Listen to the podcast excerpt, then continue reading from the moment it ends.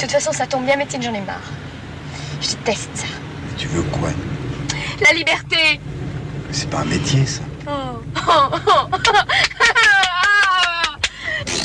Ce que je viens de dire, c'est vraiment n'importe quoi. C'est parce que je vais pas bien. Parce que depuis une heure, de la façon dont tu me parles, tu es vraiment n'importe qui. Grande traversée, nos histoires de famille par Caroline Eliachef et Manouchak Fachaï. Tu la autour et ça marche Eh ben, j'ai cassé, voilà Maintenant, dans ta chambre, un lapin qui fait bravo. Allez, hop Dernier épisode, désir de famille. Sans doute, toi, tu crois que tu me fais peur, hein Tu parles mal, tu travailles mal, tu grandis mal, mais tu ne me fais pas peur, Isabelle. Je vis mal Mais c'était le départ Ah oui, pardon, j'oubliais, oui. Chérie, je m'adresse à toi. Avec toi, chérie. La vie est belle.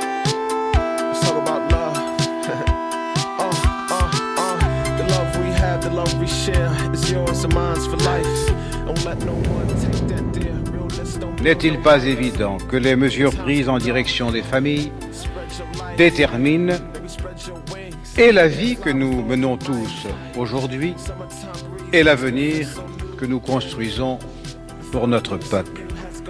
Le thème de cette journée, les familles à l'aube du troisième millénaire, invite à la réflexion sur l'évolution passée et future de la famille et des familles.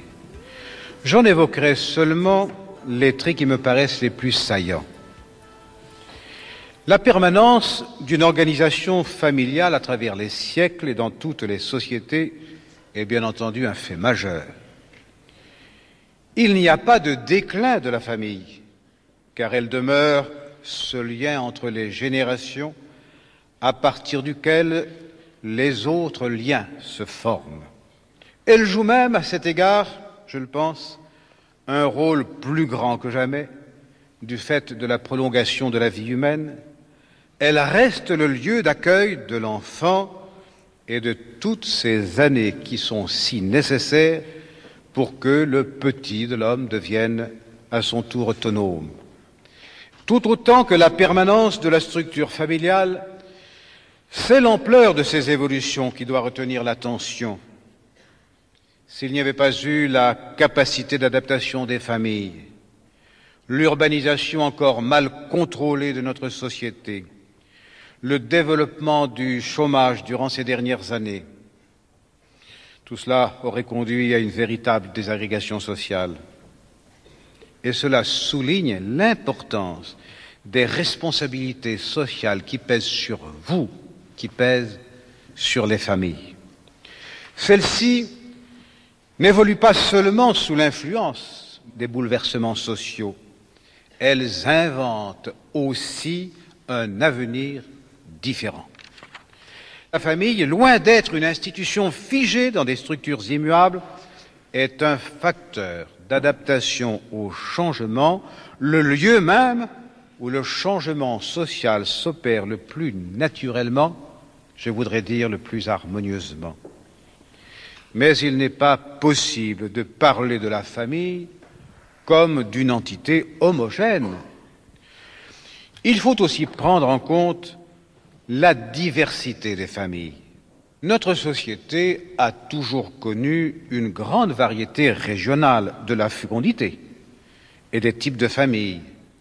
Elle admet de plus en plus largement des choix variés quant au moment du mariage, à sa nécessité, au rôle des parents, à l'éventualité même d'une rupture du lien conjugal. Et dans un sens, c'est nécessaire, car il n'y a pas de modèle familial, chacun invente le sien. Chacun doit pouvoir choisir le sien. On est libre, on est libre. Oui, c'est quoi ça? Et la liberté, faites ce que C'est ma famille. Pardon? C'est ma famille Mais oui, mais On est deux femmes, on a un enfant. maman. Faites ce que vous voulez. Si ma compagne décède, je sais pas où il va, il va à la DAS. Voilà. C'est faux, c'est faux. Mais non, c'est vrai, c'est vrai. Mais Vous savez pas, c'est pour ça qu'on veut le mariage. Pour que je puisse le protéger. c'est Le. Pax, il, suffit là. Non, le Pax, ah non, bah, vous connaissez pas. Je suis désolé si. Le Pax ne donne pas du tout ces droits-là. Ah bah non, vous connaissez pas. Et les enfants. Je peux vous interroger et les enfants. Mais vous pensez que tous les enfants qui ont un papa et une maman sont équilibrés? C'est pas le cas. Pas généraliser. Pourquoi les enfants ne pourraient être qu'équilibrés qu'avec un papa Je et une maman d'autre part On que tous les homosexuels ne défendent pas le, le mariage gay. vous Moi, je suis homosexuel, je suis partisan du pacte et je suis parfaitement hostile au mariage gay. Aujourd'hui, la société avance, la société évolue. Le mariage n'est pas fait. Vous avez consulté Le mariage n'est pas fait pour savoir si votre enfant Monsieur Mariage pour tous, égalité des droits. Mariage pour tous, égalité des droits. Égalité des droits C'est pas une raison pour tout foutre en l'air. Mais c'est pas foutre en l'air, vous avez peur de quoi On va pas. Tout le monde va pas de devenir homosexuel. Je suis une grand-mère, j'en ai 20 Mais alors, pour- petits enfants. Pourquoi vous voulez juste pas laisser la. Ça, ça, va, ça va rien changer pour vous? Oh, moi non, moi, moi je défends, je défends mes petits-enfants. Vous aurez un gosse, allez voir l'état. Mais j'en j'en ai un Votre enfant. gosse, oui, ben votre gosse, à un moment donné, recherchera son identité. Mais son identité, c'est nous.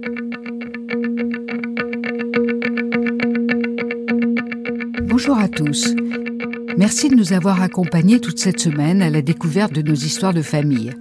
Après l'anthropologie, la psychanalyse, la démographie et le droit, c'est aujourd'hui la sociologie qui va nous éclairer. 32 ans sont passés entre François Mitterrand en 1981 que vous venez d'entendre et qui souhaitait ne plus laisser le monopole de la famille à la droite et les échos de la manif pour tous qui a précédé le vote de la loi sur le mariage pour les couples de même sexe. En 1998, la garde des Sceaux, Elisabeth Guigou, et la ministre de l'Emploi et de la Solidarité, Martine Aubry, commandaient à Irène Théry, sociologue du droit, spécialiste de la famille et de la vie privée, un rapport intitulé Couple, filiation et parenté aujourd'hui. C'était la première véritable synthèse des changements dont certains prédisaient qu'ils nous menaient à la mort de la famille, tandis que d'autres y voyaient un renouveau du lien familial émancipé des modèles autoritaires du passé. À l'époque, Irène Théry notait que ces mutations étaient à la fois inachevées et inassumées, et qu'elles comportaient des risques nouveaux pour le lien familial et la cohésion sociale. Pour beaucoup, et pour moi en particulier, ce rapport a donné un sens aux transformations auxquelles nous assistions sans en voir la cohérence.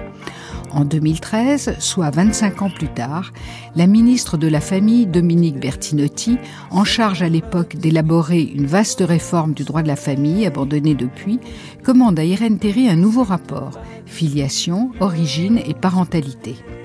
Pour nous tourner vers l'avenir, comprendre les attentes des familles d'aujourd'hui et des jeunes adultes nés dans les années 80 qui sont eux-mêmes parents ou futurs parents, nous avons choisi comme fil conducteur la présentation de ce rapport à l'École des hautes études en sciences sociales le 9 avril 2014.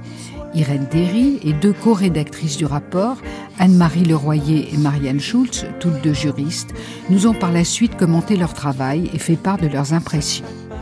Dans l'assistance, nous avons rencontré des personnes qui pour la plupart avaient été auditionnées. Vous entendrez leurs espoirs et leurs craintes. Elles ont accepté de nous raconter leur histoire personnelle et ce qu'elles attendent du rapport Terry. Voilà, vous pouvez monter par là. Participer à la rédaction, est-ce qu'on peut rentrer Oui,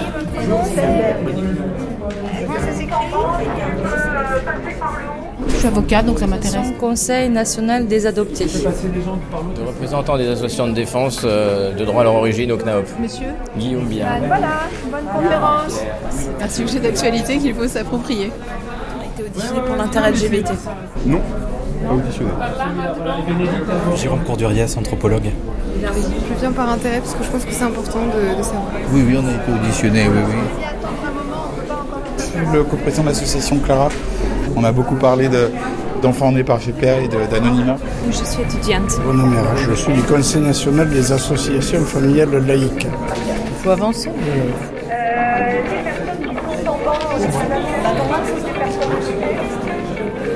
Voilà notre rapport. Euh, il fait un peu plus de 350 pages. Donc il y a deux parties. Anne-Marie Leroyer, juriste, Une partie rapporteur du groupe de euh, travail du rapport Terry. consacrée euh, aux origines et à la parentalité, qui a été euh, précisément le mandat donné par euh, la ministre Bertinotti sur euh, une préparation à l'époque du projet de loi famille.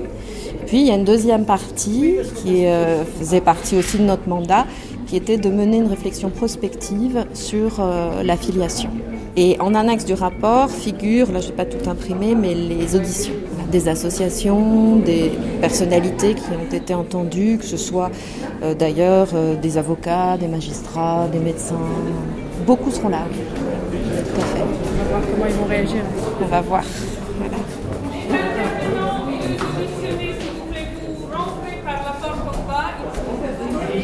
J'aimerais bien que l'effort euh, que, collectif, puisque nous étions quand même 25 à travailler ensemble pour ce rapport, 25 euh, qui sont tous euh, investis depuis des décennies sur ces sujets. Irène Terry, sociologue du droit. Et qui nous sommes efforcés de proposer, on va dire, un récit assez simple, mais un peu mais quand même assez différent euh, de celui qu'on entend d'habitude, de, de, ces changements de la famille, en particulier de la filiation. J'aimerais bien qu'on soit entendu. Mais est-ce qu'on le sera? Je ne sais pas. En tout cas, l'idée qui a présidé à la réflexion, que ce soit sur l'adoption, sur la procréation assistée, sur la filiation charnelle, sur laquelle on dit très peu de choses, sur laquelle j'ai pris conscience que s'il y avait un sujet à lequel je travaillerais à l'avenir, c'est au fond la filiation ordinaire, sur laquelle il y a très peu de, de réflexion aujourd'hui. Donc sur tous ces sujets, se laisser troubler, c'est d'abord admettre qu'il y a un poids de l'expérience, qu'on ne peut pas parler de situations euh, qu'on ne connaît pas, comme on le fait trop facilement sur la famille. Les gens s'autorisent quand même souvent des discussions de café du commerce parce que la famille, tout le monde est censé savoir ce que c'est. Mais combien de gens ont vraiment euh, rencontré des familles issues de la procréation assistée? Combien ont rencontré vraiment des familles homoparentales? Combien ont rencontré euh, des, des enfants adoptés à la recherche de leurs origines, etc. Donc je pense que se laisser troubler, c'est d'abord se laisser troubler par euh, la nouveauté et aussi quand nos bons sentiments sont pris en défaut Hein, les, mauvais sentiments, c'est facile, mais les bons sentiments se laissent difficilement troubler. Donc nos certitudes, nos bons sentiments, finalement, se heurtent à l'évidence qu'il y a des problèmes. Le rapport ne prétend pas s'occuper ou avoir la moindre prétention de, de dire quelque chose sur les difficultés individuelles du développement familial, mais sur la part qui peut être vécue par les individus, qui concerne ce qui nous est commun à tous. Et donc, du trouble, il faut passer à la responsabilité. La responsabilité, c'est le moment où on se dit euh, cette tâche euh, que toutes les sociétés avant nous ont accomplie, c'est-à-dire dénoncer euh, quels sont les systèmes d'attente qui permettent aux individus d'affronter les aléas de l'existence? Qu'est-ce que je peux attendre de quelqu'un? Qui viendra à mon aide? Qui doit quoi à qui? Dans quelles circonstances? Voilà, là, la responsabilité, c'est de pouvoir énoncer un discours assez clair, de redonner des repères qui soit assez simple. pas dans les escaliers, par mesure de sécurité, si vous le voulez bien. Voilà, merci. École des hautes études en sciences sociales, le 9 avril 2014. Mesdames et messieurs, si vous voulez bien vous asseoir. Alors pendant que vous vous installez, je tiens à donner une précision à ceux qui auraient lu Libération ce matin. Euh, aucune cigogne n'a été sacrifiée pour ce rapport. Euh, pas un chou, pas une rose non plus. Voilà. Donc euh, cet oiseau écrabouillé n'est pas du tout de notre fête. Nous sommes pour les cigognes, les choux, les roses et les enfants en général. Donc je vais présenter rapidement euh, la logique générale du rapport. Le volume 1, réflexion prospective sur la filiation, comporte lui-même deux parties. Une première partie qui s'intitule Pour un droit de la filiation commun et pluraliste. Ça nous paraît extrêmement important d'être capable de comprendre en essayant de resituer les changements récents dans le, fil du temps très long de l'histoire. Si les changements que nous vivons sont des ruptures de civilisation, comme on l'a entendu dire quelquefois, ou s'ils ont des racines anciennes, voire très anciennes, et le rapport essaye de montrer que beaucoup des changements qui se produisent aujourd'hui et beaucoup des préconisations de réformes que nous faisons ont en fait des racines historiques profondes. Donc, euh, nous remontons jusqu'au Code Napoléon de 1804 pour bien faire comprendre et partager, parce que le souhait que l'on peut avoir en tant qu'universitaire quand on fait un travail d'expertise, c'est de partager avec un plus large public ce que nous avons appris au, cours de notre spécialisation, donc de faire sentir les profondes métamorphoses que euh, la famille a connues en tant qu'elle est une institution. Mais quand on s'intéresse au droit du mariage, de la filiation, ce qu'on aperçoit, c'est effectivement une véritable métamorphose de la parenté, Je reprends sciemment le terme de Maurice Godelier. Article 212. Les époux se doivent mutuellement fidélité, secours, assistance. Article 213. Le mari est le chef de la famille. Il exerce cette fonction dans l'intérêt commun du ménage et des enfants. La femme concourt avec le mari à assurer la direction morale et matérielle de la famille, à pourvoir à son entretien, à élever les enfants et à préparer leur établissement. Ce droit de la famille, il avait deux grandes caractéristiques. Il était matrimonial. Il n'y avait de vraie famille que la famille légitime. Hein. En dehors du mariage, pas de famille. Un couple marié était une famille. Une mère non mariée avec son enfant n'était pas une famille. Et il était hiérarchique. Plus précisément, fondé, organisé sur la hiérarchie des sexes. Le principe de hiérarchie des sexes, puissance maritale, puissance paternelle. Et ensuite en montrant comment cet ordre matrimonial et hiérarchique s'est trouvé peu à peu défait par la montée de deux grandes valeurs démocratiques, l'égalité des sexes la personnalisation du lien à l'enfant, au sens que l'enfant a été considéré de plus en plus comme une véritable personne en devenir et non pas comme une sorte d'adulte imparfait. Et donc, cette métamorphose s'est traduite dans les années 70 par un premier grand moment de modernisation du droit de la famille. Une droite libérale, avec l'appui de la gauche, a été capable, dans les années 70, d'opérer une impressionnante succession de réformes du droit de la famille. Cette vague de modernisation a profondément mis en question l'ancien ordre familial, mais ce n'est qu'après ce premier moment qu'on a commencé à percevoir le phénomène nouveau du démariage. Alors j'ai repris ce terme du doyen Jean Carbonnier en lui donnant un sens un peu nouveau pour signifier non pas la crise du mariage, non pas la dévalorisation du mariage. Le mariage va bien, il va d'ailleurs de mieux en mieux depuis qu'il est ouvert aux personnes de même sexe. Le mariage se porte très bien, mais il a changé profondément de place. Il n'est plus, disons, l'horizon indépassable des rapports sexués. Il n'est plus le grand organisateur du rapport entre un monde masculin, de l'art, la science, la politique, la guerre, et un monde féminin, de la maison, du domestique, des enfants, des vieilles personnes. Aujourd'hui, nous vivons selon une toute autre logique. Nous voulons vivre selon une logique de mixité, hein, où il n'est pas un domaine de la vie publique ou politique ou sociale, il n'est pas un domaine de la vie privée qui soit euh, dédié spécifiquement à un sexe ou à l'autre. Le démariage, c'est le fait que se marier, ne pas se marier, rester marié, se démarier, est devenu en fait une question de conscience personnelle. Et nous commençons à peine à prendre la mesure de ce que signifie cette révolution, c'est-à-dire le mariage, c'était l'axe du droit commun de la famille, c'était le socle de la stabilité familiale. Il est resté indissoluble quasiment tout le XIXe siècle, jusqu'en 1884, où seul a été rétabli le divorce pour faute. Mais ce qui se produit avec le démariage, c'est que progressivement, ce n'est plus le mariage l'axe d'un droit commun de la famille, c'est la filiation dont nous allons parler. Article 215. Le choix de la résidence de la famille appartient au mari. La femme est obligée d'habiter avec lui et il est tenu de la recevoir. Lorsque la résidence fixée par le mari présente pour la famille des dangers d'ordre physique ou d'ordre moral, la femme peut, par exception, être autorisée à avoir pour elle et ses enfants une autre résidence fixée par le juge. En matière de filiation, nous sommes moins loin. Nous sommes au milieu du guet. Dans un premier temps, c'est vrai, c'est important, la filiation s'est profondément unifiée grâce à l'égalisation des filiations légitimes et naturelles, qui a fait sombrer dans l'oubli la grande fracture qui opposait autrefois l'univers familial, séparant d'un côté l'honneur et de l'autre la honte, d'un côté la famille et de l'autre le sexe, d'un côté les honorables épouses et mères de famille, et de l'autre côté les filles mères, les catins, les prostituées, les cocottes. Donc ce principe-là, qui opposait donc les enfants légitimes et les bâtards, vraiment deux catégories d'enfants qui avaient créé les enfants parias sociaux quand même, eh bien cette grande opposition est tellement oubliée que quand on dit aux jeunes générations, est-ce que vous savez que ce n'est que depuis 2005 que nous avons effacé du droit la différence entre, et même la distinction entre filiation légitime et naturelle, ils sont tout étonnés de découvrir que nous avons vécu une très profonde révolution qui était tellement consensuelle qu'elle en a été silencieuse.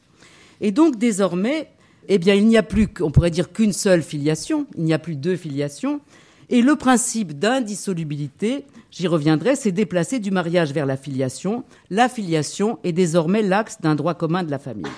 Alors on va dire, bah alors tout va bien, pourquoi faire un rapport? Eh bien, c'est que cette métamorphose est inachevée. Alors que le droit commun du couple, je l'ai dit, est à la fois commun et pluraliste, le droit de la filiation, il est certes unifié, selon des valeurs fortes, peut-être même plus fortes que pour le couple, mais son caractère pluraliste n'est toujours ni reconnu, ni pensé, ni institué.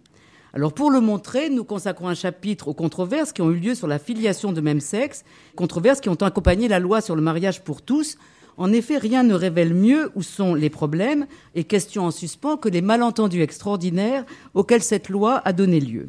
Par exemple, selon les opposants, l'idée que l'on s'apprêtait à mentir aux enfants sur leur origine, ou à leur faire croire qu'un enfant pourrait naître de deux femmes, ou encore que les mots père et mère allaient disparaître du droit et de l'état civil. Ces accusations infondées ont révélé non seulement le poids des préjugés sur les familles homoparentales, mais également la prégnance dans l'opinion de représentations largement dépassées de l'adoption et de la procréation assistée avec tiers d'honneur. Mais si elles ont pu se répandre aussi facilement, c'est aussi parce qu'elles révélaient à leur manière un certain caractère, on peut dire obsolète, du droit français lui-même. Euh, nous euh, déroulons dans un deuxième temps ce que pourrait être selon nous, ce droit commun et pluraliste de la filiation. Ce que nous proposons, et ça c'est l'unité, une seule filiation, c'est qu'il soit reconnu qu'il y a trois modalités pour établir cette filiation. On peut euh, conjuguer en quelque sorte le commun et un certain pluralisme euh, qui nous paraît nécessaire. Dans la vie courante, dans nos vies, dans nos familles, ces valeurs ne s'opposent en rien. Jamais la valeur de l'engendrement charnel n'a été aussi importante comme en témoigne le choix de plus en plus réfléchi de donner la vie à tel moment, l'investissement affectif qui accompagne la grossesse et la naissance, ainsi que la lutte sans merci de notre société contre la stérilité. Mais jamais la valeur de l'engagement parental n'a été aussi forte, comme en témoigne le développement sans précédent de l'adoption en France, et enfin jamais la valeur du projet parental liant indissolublement les deux valeurs de la procréation charnelle et de l'engagement parental n'ont été aussi plébiscitées, comme en témoigne l'expansion rapide de l'assistance médicale à procréation avec un tiers d'honneur où un même couple, pour un même projet, pour un même enfant, lit ces deux valeurs, devenir parent parce qu'on a transmis la vie et devenir parent bien qu'on n'ait pas transmis la vie parce qu'on s'est engagé à devenir le parent d'un enfant. Donc loin d'exclure ou de hiérarchiser, hein, le sens de notre rapport, c'est de faire coexister à égale dignité trois modalités d'établissement de la filiation, l'engendrement par procréation charnelle, l'adoption, l'engendrement avec tiers donné. Mes racines sont profondes, elles ont traversé l'onde et perforé la pierre d'une fin de terre. Elles ont tissé leur toile sous un ciel sans étoiles et nettoyé par le vent, attiré par devant, aux mains presqu'il accroché par quelques vieux rochers. Je garde une boussole pour revenir sur mes pas, souvenir du ras du sol quand je ne marchais pas. Mes racines sont vivantes comme dans ces terres arides, elle cherche la suivante. Quand une nappe est vide, elle force mon voyage. Qu'importe où et quand, mon existence péage. Carte moins de 25 ans, les sandwichs sur le pouce, les amphis à l'index. Tous ces mots dans la bouche, le corps comme un silex. Pour peu que l'on te touche, l'étincelle qui reste. Dans cette grande traversée de nos histoires de famille vues à travers le rapport filiation, origine et parentalité, nous avons privilégié le thème de la filiation et des origines, car c'est là que l'écart est le plus grand entre les lois et les attentes de la société, même si ce n'est pas toute la société. Commençons par la filiation adoptive, dont les conditions ont radicalement changé, tant du côté des adoptants que des adoptés, alors que la loi est restée la même depuis 50 ans. Avant d'en venir à l'esprit des réformes proposées aujourd'hui, en 1963, deux ans avant que la loi sur l'adoption plénière ne soit définitivement votée, sécuriser les familles adoptives devenait un impératif. La sombre affaire Novak, où famille biologique et famille adoptive s'étaient déchirées, avait bouleversé la France quelques années auparavant. en direct avec vous. Jean Nochet, 1963.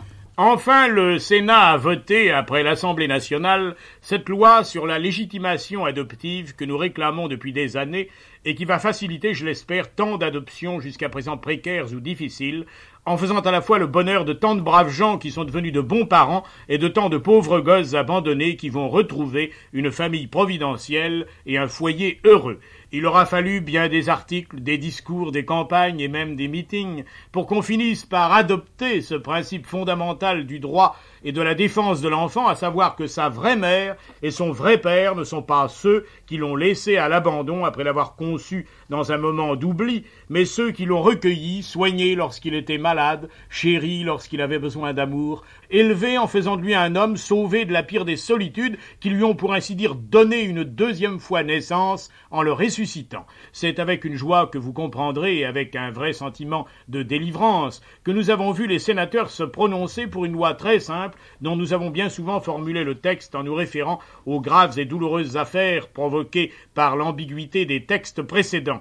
Il reste à présent à l'Assemblée nationale à voter en dernière analyse les amendements du Sénat, mais l'essentiel subsiste, en particulier la réduction à un an du recours exceptionnel qui ne pourra être exercé que par la mère, le père, les ascendants et tuteurs légaux de l'enfant s'ils ne se sont pas désintéressés de celui-ci. Voilà qui va réconforter et rassurer des dizaines de milliers de familles qui ont trop longtemps vécu dans la crainte qu'on leur reprenne la fille ou le fils auquel ils s'estiment définitivement et à bon droit attachés. Le plus beau cadeau que nos parlementaires peuvent faire à tant de parents qui attendent, c'est de voter très vite la loi qui fera d'eux des mamans et des papas comblés, et de leurs garçons et filles adoptés des enfants comme les autres, heureux et qui, bien élevés, nous aideront tous à faire grandir le prestige de cette valeur trop méconnue, la famille. À demain, bonsoir.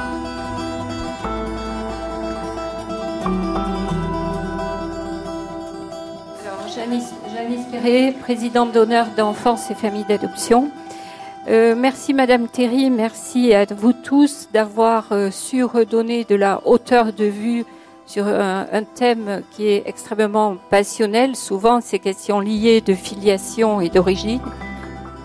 Vous êtes venu opportunément nous rappeler que plus l'adoption est valorisée par notre société, plus le lien de filiation est sécurisé dans l'intérêt des enfants, plus la quête des origines peut être comprise, accompagnée. Alors, tous les professionnels de l'adoption s'accordent aujourd'hui à penser qu'une réforme globale de l'adoption est aujourd'hui nécessaire, à la fois en ce qui concerne les, le cadre juridique fixé par le Code civil, mais également ce qui n'a pas été du tout abordé dans la mission Terry, parce que c'était pas le, champ de la mission, également sur tout ce qui concerne l'accompagnement, à la fois donc euh, déjà sur les enfants adoptables, le statut de pupille de l'État, l'accompagnement de ces enfants en matière d'adoption, l'agrément en vue d'adoption, toutes ces dispositions qui euh, relèvent du Code de l'action sociale et des familles. Marianne Schulz, juriste, spécialiste de l'adoption, secrétaire scientifique du rapport Terry. La loi concernant l'adoption date de 1966, c'est-à-dire bientôt un demi-siècle, ce qui pour des lois qui touchent à la famille est très long, puisque dans cette période des années 60-70, tout le droit de la famille, qui datait quasiment de l'époque du Code Napoléon, a été profondément réformé sur toutes les matières, et toutes ces réformes ont ensuite été modifiées, revues en profondeur au début des années 2000, qu'il s'agisse de l'autorité parentale, du divorce, euh, des tutelles, etc., sauf l'adoption qui n'a pas été modifiée. Donc c'est toujours l'économie de la loi de 1966 qui gouverne les procédures d'adoption, alors que le contexte sociodémographique a profondément changé depuis. En 1966, on est encore dans une société très hiérarchisée, des familles hiérarchisées. On parle des enfants légitimes et des enfants naturels qui sont encore très stigmatisés. Et l'intérêt de l'enfant, c'est d'être placé en adoption dans une famille enfin un couple, même pas une famille, puisque a priori ceux qui ont des enfants ont plus de difficultés pour adopter. Donc un couple marié, c'est une réponse face à l'abandon des enfants nés hors mariage.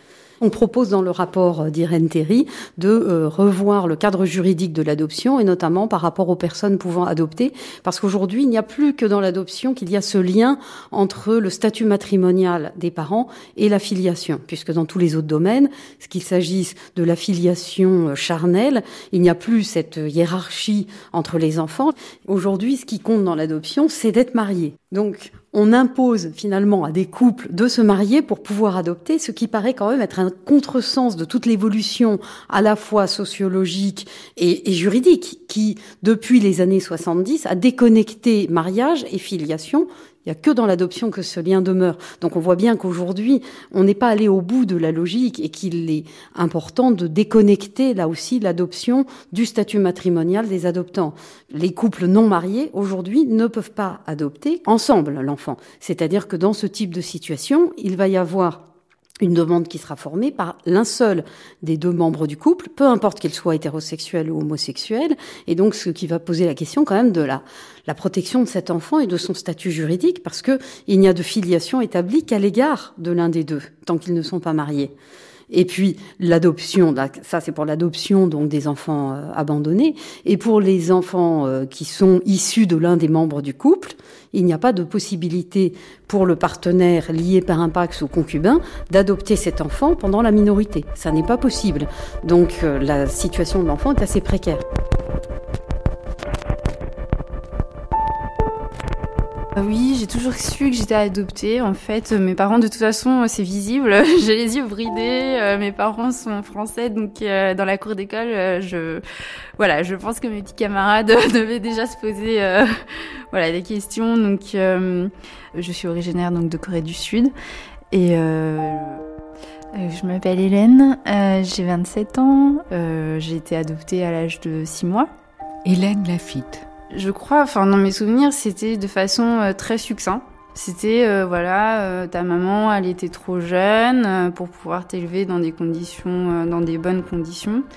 Mais c'est parce qu'elle t'aimait qu'elle a voulu justement que d'autres personnes puissent s'occuper de toi et t'élever dans, dans de bonnes conditions. C'est important pour moi de retrouver mes parents biologiques tout simplement parce que je crois que j'ai besoin de savoir à qui je ressemble, de pouvoir avoir juste une photo au moins. Enfin, voilà, et puis euh, de pouvoir ouais, euh, juste euh, m'approprier un visage peut-être. Et euh, dans mon dossier d'adoption, euh, j'ai découvert en fait que si mes parents m'avaient abandonné, c'est parce que mon père biologique était décédé dans un accident de voiture. Donc déjà, ça m'a fait un coup de savoir que ben, il me restait plus qu'un parent vivant. Et donc dans ce dossier, c'était aussi écrit que ils avaient eu l'intention de se marier, de me garder, etc. Et donc ça m'a aussi soulagée de savoir que par exemple j'étais pas un, enfant euh, issu d'un viol ou euh, voilà non désiré quoi. Donc quand j'ai vu que mon père euh, biologique donc était décédé, je me suis dit bon bah il me reste quand même encore ma mère vivante et donc là c'est vrai que j'ai accentué mes démarches pour la retrouver quoi. Vous l'avez retrouvée? Je l'ai pas encore retrouvé, mais euh, je sais euh, récemment j'ai eu, eu un mail euh, de la Holt, donc c'est l'association qui s'occupe. elle est basée en Corée et donc forcément les recherches avancent plus vite. Là ils étaient en train de rechercher sa nouvelle adresse. Depuis quelques temps, je fais partie d'une association d'adoptés d'origine coréenne. Donc cette association s'appelle Racine coréenne. Je suis beaucoup investie depuis deux ans, donc voilà, le fait de pouvoir rencontrer euh, d'autres personnes qui ont eu la même histoire, la même expérience et, euh, et avec qui euh, il y a vraiment un lien très fort. C'est plus, ouais, c'est plus des frères et des sœurs qu'on s'approprie, enfin qu'on qu'on se choisit et c'est des liens forts. Hein. Dans une soirée, par exemple, où on va être euh, donc euh, des membres de cette association, mais avec d'autres euh, qui sont français, enfin qui font, qui sont pas du tout de, de l'association, bah forcément il y aura deux groupes. Quoi. On sera tous les, je, les adoptés coréens ensemble, et c'est vrai que ça crée un effet. En tout cas, il y a, y a quelque chose de très fort qui nous unit, c'est sûr. Ouais. et pour la petite histoire. Chaque année, à l'ambassade de Corée, euh, donc l'ambassadeur euh, nous reçoit, euh, reçoit les, la communauté coréenne de Paris et donc forcément les, les associations d'adoptés coréens. Ils reconnaissaient quelque part qu'on était aussi coréen. Ils reconnaissaient qu'on avait aussi euh, cette mission de faire connaître la culture coréenne. Et peut-être que c'était un peu le discours du père moralisateur, mais en tout cas, c'était important euh, d'avoir cette reconnaissance et faire partie, euh, voilà, de, de, cette nation qui est clairement notre pays d'origine. Euh, moi, je connais bien sûr la racine coréenne, mais euh, je sais qu'il y a tout un réseau international euh, des adoptés dans le monde. C'est assez impressionnant d'ailleurs. Mais par pays Et par pays, ouais. J'ai un ami, il est adopté malgache et il a monté l'association des adoptés de l'île de Madagascar. Ouais, ouais. Et il sort avec une copine adoptée coréenne. Et donc ouais, c'est très drôle parce qu'il y a pas mal de couples, bon après, euh, de, des couples euh, entre personnes adoptées en fait. Le fait d'avoir euh, un compagnon ou une compagne qui ait la même la même expérience, je pense que ça peut rassurer. C'est votre cas? Vous avez vous avez un ami adopté coréen?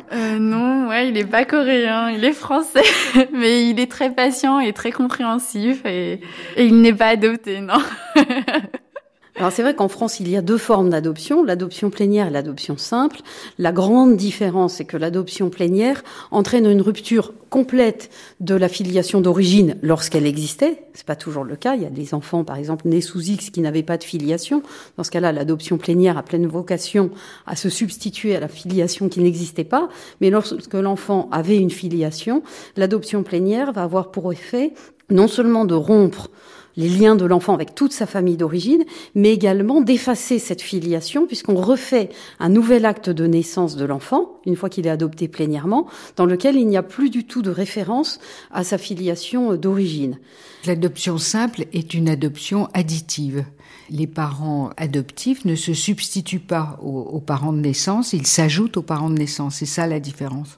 Oui, dans l'adoption simple, il y a donc euh, un maintien de la filiation euh, d'origine et donc une filiation addictive, complétive, enfin plusieurs termes peuvent être euh, employés, c'est-à-dire qu'on va avoir une forme de pluriparenté au sens que l'enfant va avoir, juridiquement, il va avoir quatre parents, c'est-à-dire qu'il a ses parents d'origine avec qui le lien juridique n'est pas rompu et ses parents adoptifs. Alors souvent, il y a une confusion entre le maintien du lien sur le plan juridique et le maintien des liens de fait. Ça n'implique pas forcément euh, un maintien du lien, de, du lien en pratique avec un enfant qui sera adopté mais qui ira les week-ends chez ses parents euh, d'origine pas forcément. Il ne faut pas confondre le maintien du lien de droit et le droit au maintien des liens. C'est deux choses différentes. On propose dans la mission d'Irène Terry, en ce qui concerne les origines, de sortir de cette fiction que l'adoption plénière a instaurée, fiction qui relève qu'il faut bien comprendre au regard du cadre et des problèmes qui se posaient en 1966, et notamment de cette concurrence qu'il avait pu y avoir entre la famille d'origine et la famille adoptive. Et cette adoption plénière n'a pas été faite pour empêcher l'enfant d'accéder à ses origines, puisque c'était pas un débat de l'époque, mais pour protéger la famille adoptive contre d'éventuelles revendications, recherches de la famille naturelle, et en particulier de la mère, de la fille-mère, qui pourrait ensuite euh, vouloir récupérer son enfant. Donc on propose, dans le cadre de mission d'Irène Terry, de restructurer totalement le Code civil pour qu'on n'oppose plus l'adoption plénière, qui est la vraie adoption, et ensuite un peu ce bricolage de renvoi des textes, ça, ça, ça s'applique, ça, ça s'applique pas, pour qu'il y ait une structuration qui mette en avant ce qui est commun aux deux procédures. Parce que quand on regarde et qu'on examine les deux régimes d'adoption, on voit que beaucoup de choses sont communes.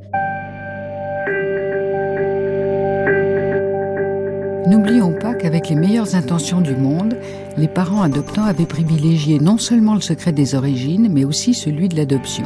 Ne leur jetons pas la pierre, c'est ce que la faculté leur conseillait. Ce dossier du vendredi est consacré au problème de l'adoption. Vous savez que deux émissions euh, vont vous permettre de mieux comprendre ce grave, très important problème. Royan, avez-vous d'autres questions à poser? Euh, oui, nous voudrions savoir si l'on peut connaître l'origine justement de l'enfant euh, en ce qui concerne ses parents, ses parents naturels. Monsieur Brunet. La plus grande noblesse de l'aide sociale à l'enfance, c'est son respect absolu du secret professionnel. La mère naturelle a confié son enfant à l'aide sociale, l'a abandonné ou a consenti à l'adoption. Cette mère a droit au plus absolu respect. Elle a ses raisons, qui ne sont qu'à elle. Elle a agi en toute liberté. Cette liberté, son secret, sa volonté doit être respectée. D'autre part, nous plaçons du point de vue des parents adoptifs, je ne vois pas quel avantage nous aurions à connaître la vérité, toute la vérité.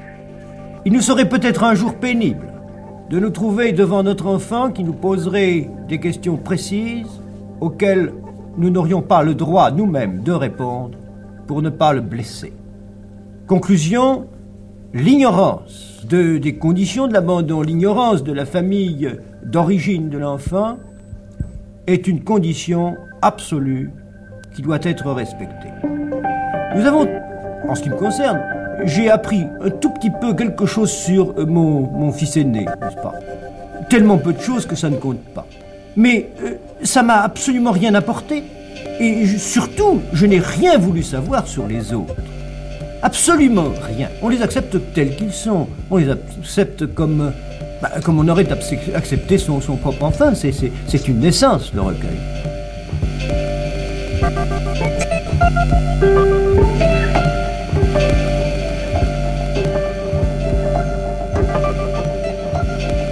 Les enfants adoptés sous le régime du secret de leurs origines, voire sous celui du secret de leur adoption, sont devenus adultes.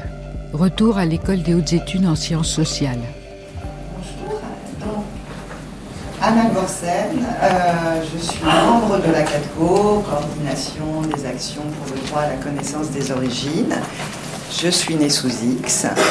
Et en bonne née sous X, ça veut dire que je suis née inégal endroit sur le territoire français ça veut aussi dire que, en tant qu'enfant, je demeure un petit peu euh, mineur à vie si je n'ai pas accès à la connaissance de mes origines. Euh, c'est-à-dire que je, suis né sous X, je vis sous X et je vais mourir sous X, comme beaucoup nés sous X, parce que je n'aurai pas le droit de connaître mon père et ma mère de naissance. Dans l'idée, ce que je dis là, euh, ça n'est pas pour opposer naturellement parents adoptifs à parents de naissance. Mais je tiens quand même à souligner que dans l'esprit de la euh, Convention internationale des droits de l'enfant, il est clair que quand on dit dans l'article 7 que tout enfant a le droit de connaître ses parents, ça veut dire ses parents de naissance. Et que pour tout né sous X, tout adopté, quelles euh, qu'aient été les conditions de l'adoption, tout enfant considère qu'il a l'un et l'autre et il veut l'un et l'autre. J'ai entendu parler de filiation volontaire. Certes, elle est volontaire pour les parents adoptifs, mais et pour l'enfant? Pour l'enfant, non. Elle est imposée, ce qui n'est pas dérangeant s'il a le droit de connaître ses origines. Alors c'est vrai, euh, sur cette question-là, je pense qu'il y avait un consensus de notre groupe de travail sur la question de l'accès aux origines personnelles. Nous avons discuté d'ailleurs de ce que pouvait signifier l'accès aux origines personnelles, étant averti du fait que l'accès aux origines personnelles, c'est l'accès à l'histoire narrative plus qu'à l'identité, euh, j'allais dire, euh, d'état civil, le nom de, des parents qui, par exemple, euh, enfin, des parents ou des personnes, si on est dans l'assistance médicale avec don, Anne-Marie Leroyer, qui sont à l'origine de, de la conception de l'enfant. Donc, dans ces modalités différentes, on a considéré qu'il fallait offrir le choix pour la personne qui recherchait ses origines, soit à une histoire narrative non nominative, avec des renseignements sur euh, eh bien, euh, je sais pas, les modalités dans lesquelles euh, l'enfant a pu être abandonné, s'il s'agit d'une adoption, ou encore eh bien, tout simplement la profession du, du, du, donneur ou son histoire familiale, et puis plus avant, peut-être, effectivement, son nom. Il nous a semblé important de montrer que ce n'était pas qu'une histoire d'identité et d'état civil pour celui qui a cette quête. Ça, c'est le premier point, et le groupe de travail était parfaitement d'accord sur l'ensemble des, euh, dire, des palettes, si vous voulez, des moyens euh, d'accès aux origines.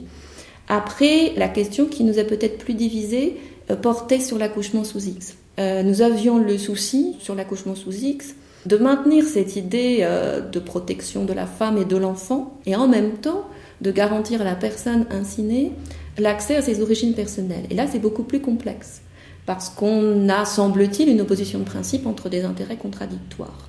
Et donc, pour ne pas supprimer complètement le processus d'accouchement sous X, qui nous a paru quand même comme une mesure nécessaire, propre à l'État français d'ailleurs aujourd'hui, qui permet d'accueillir, on le voit en pratique et on nous l'a dit, des femmes qui viennent de pays où euh, eh bien, euh, elles ne survivraient pas à cette naissance-là si elles donnaient naissance à l'enfant dans leur pays.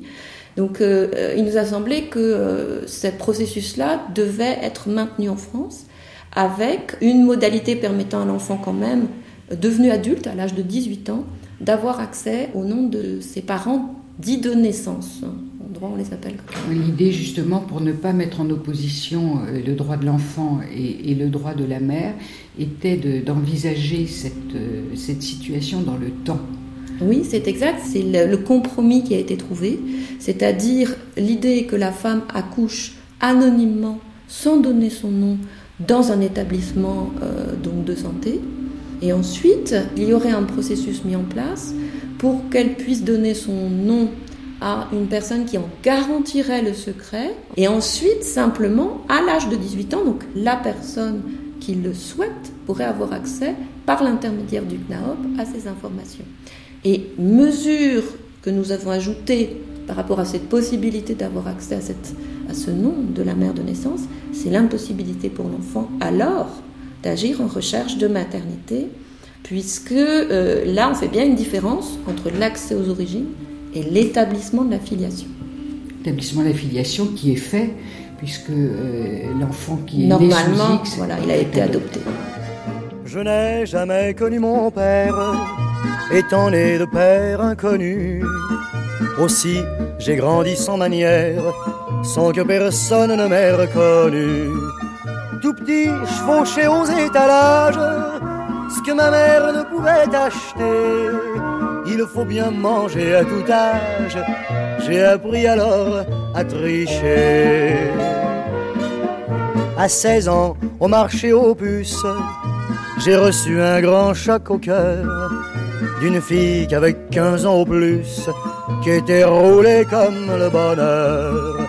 Je la guettais au coin de la rue, rien que pour la regarder passer elle avait la mine ingénue. J'ai appris alors à rêver. Un jour, fatigué de la suivre, je lui ai parlé simplement. En ces cas-là, ce qui arrive est arrivé, évidemment. On s'est fait des milliers de promesses, se jurant de toujours s'aimer. Quand elle a perdu sa jeunesse, j'ai appris alors à chanter. Mais elle est partie sans rien dire. Un matin, je ne sais pourquoi, je suis resté là à sourire. Dieu, que l'on est bête parfois. Jour après jour, heure après heure, j'ai appris ce qu'était pleurer. Et comme son souvenir demeure, il faut que j'apprenne à oublier.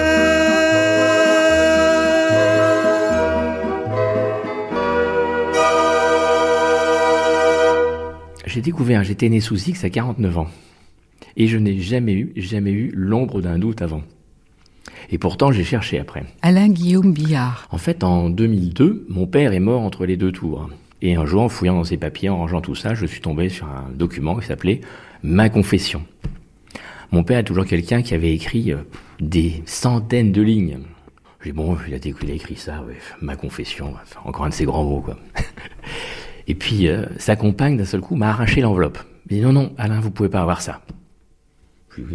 J'ai bon, si ça l'amuse. Et huit jours après, elle m'a ramené cette enveloppe. Elle m'a dit, je vais vous rendre l'enveloppe de votre père, vous y avez droit. Là, au début, l'histoire de sa vie, je connaissais un peu. Puis je connaissais de moins en moins. Et puis au fur et à mesure des pages, je lisais de plus en plus vite. Puis à un moment, quand il dit On est venu te chercher, j'ai commencé à avoir un sérieux doute. Mais de qui il parlait? Et au moment, j'ai fini par comprendre que c'était moi. Et j'ai compris qu'en fait, j'étais leur enfant adoptif. Et quand j'ai attaqué la deuxième partie, ma sœur, c'était pareil. Elle était aussi adoptée. Et effectivement, bah là, euh, ce fameux samedi soir, euh, j'ai vraiment eu l'impression que je ne sais pas, c'était ou le ciel qui me tombait sur la tête, ou la terre qui s'ouvrait sous mes pieds. Mais là, euh, ça faisait quand même 49 ans de secret, de mensonges, de tout ce qu'on voulait. C'était un sacré maelstrom. Vous, connaissez, vous voyez votre travail. J'ai vu quand même quelqu'un pendant un certain temps. Donc là, d'un seul coup, ben, j'ai commencé une nouvelle vie. J'ai commencé une nouvelle vie qui consistait à dire que mon père, qui avait été lui-même adopté, avait pu me cacher ça pendant 49 ans. Je l'avais quand même un peu raide. Euh, et que à son enterrement où j'étais très fier d'avoir rassemblé tous ses amis, on était plus de 200, on était quatre à pas le savoir, c'était ma sœur, moi-même et nos enfants. C'était quand même un peu fort.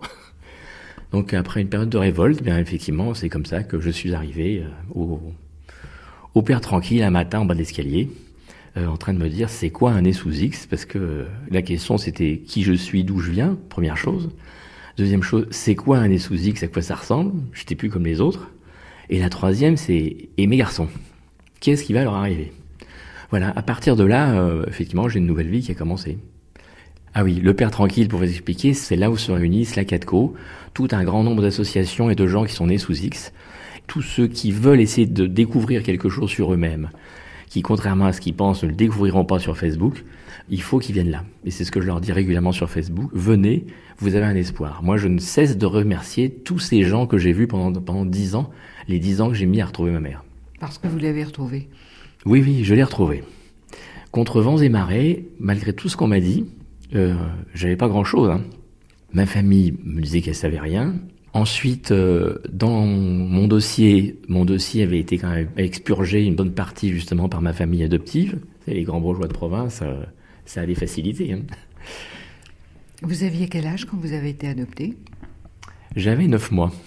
Je suis arrivé chez mes parents le 4 novembre 53. Tout ça, je l'ai reconstitué, hein, parce que c'est... D'abord, le, fameux dossier de mon père m'y a aidé. Et puis après, euh, eh bien, pendant dix ans, j'ai couru les archives départementales, euh, courir après tous ces beaux papiers jaunis de, de vous savez, les archives de l'administration française. Ça, au moins, ça sert. Hein. Et quand on tombe sur son histoire sur un vieux papier jauni, et eh ben voilà. Et puis, ben, les gens qui m'ont aidé, les recherches dans les archives, les annonces dans les journaux qui voulaient bien les diffuser, jusqu'au jour effectivement il y a quelqu'un qui m'a appelé en me disant qui connaissait, et c'est comme ça que un mois plus tard j'ai retrouvé ma mère. Mais j'ai mis dix ans. Mais elle ne veut pas me voir. En fait, ce que, je, souhaitais, je crois ce que souhaitent tous les enfants nés sous X ou abandonnés, ou tous ceux qui ont un secret. Regardez les gens qui sont issus de la PMA, c'est pareil, ils ne demandent pas à changer de nom. On a, nous, tout enfant adopté, comme ceux de la PMA, on a, eux ils en ont trois, nous on a quatre parents. Il y en a deux qui nous ont donné la vie, et il y en a deux qui nous ont appris à la vivre. Qu'est-ce qu'on demande? On demande simplement à connaître les quatre. Que fait la loi française? Elle fait tout pour nous interdire, même déjà de savoir qui sont les deux qui nous ont donné la vie, et en plus de les connaître et de connaître notre histoire. Donc euh, voilà, ce qu'on demande, c'est de, les connaître, de savoir qui ils sont, quelle est leur histoire, pourquoi ils étaient là, pourquoi on a été abandonné. C'est simplement connaître la simple vérité. Tous ces gens qui hurlent contre la loi famille et le projet, ils ne se rendent pas compte que eux, ils connaissent leur simple histoire. Papa, maman, ben oui, c'est tout. Ben moi, papa, maman, jusqu'à 49 ans, j'ai dit oui, il n'y a pas de souci, j'en avais que deux. À 49 ans et un jour, j'en avais quatre. Et euh, quelquefois, je, souhaite ça à personne, mais à ces gens qui sont un peu bouchés comme ça je serais content qu'il leur arrive quelque chose qui les touche comme ça. Je sais pas, mais euh, qu'ils se rendent compte de ça, que ça les touche directement pour réaliser, parce qu'ils se rendent pas compte. On a quatre parents, rendez-nous les deux nôtres, donnez-nous la possibilité, je dis bien la possibilité, pour ceux qui le souhaitent. Tout le monde n'a pas envie de les connaître. Hein. Ma sœur euh, ne veut même pas en entendre parler. Ses enfants voudraient bien, mais ne veut pas en entendre parler. Donc nous, à nous deux, on a un peu les deux typiques. Et euh, mes deux garçons, quand je leur ai expliqué, petit, voilà, euh, j'ai quelque chose à vous dire, je voulais absolument leur dire. Ma compagne n'était pas très partante. Moi, j'ai dit, c'est bon, 50 ans de secret, il n'y en aura plus. Donc, ils n'étaient pas vieux, hein, 7 et 8 ans. Et je leur ai expliqué. Vous savez ce qu'ils m'ont répondu? Et nous? Nous aussi, on est adoptés. Alors là, on s'attend à tout, sauf à ça.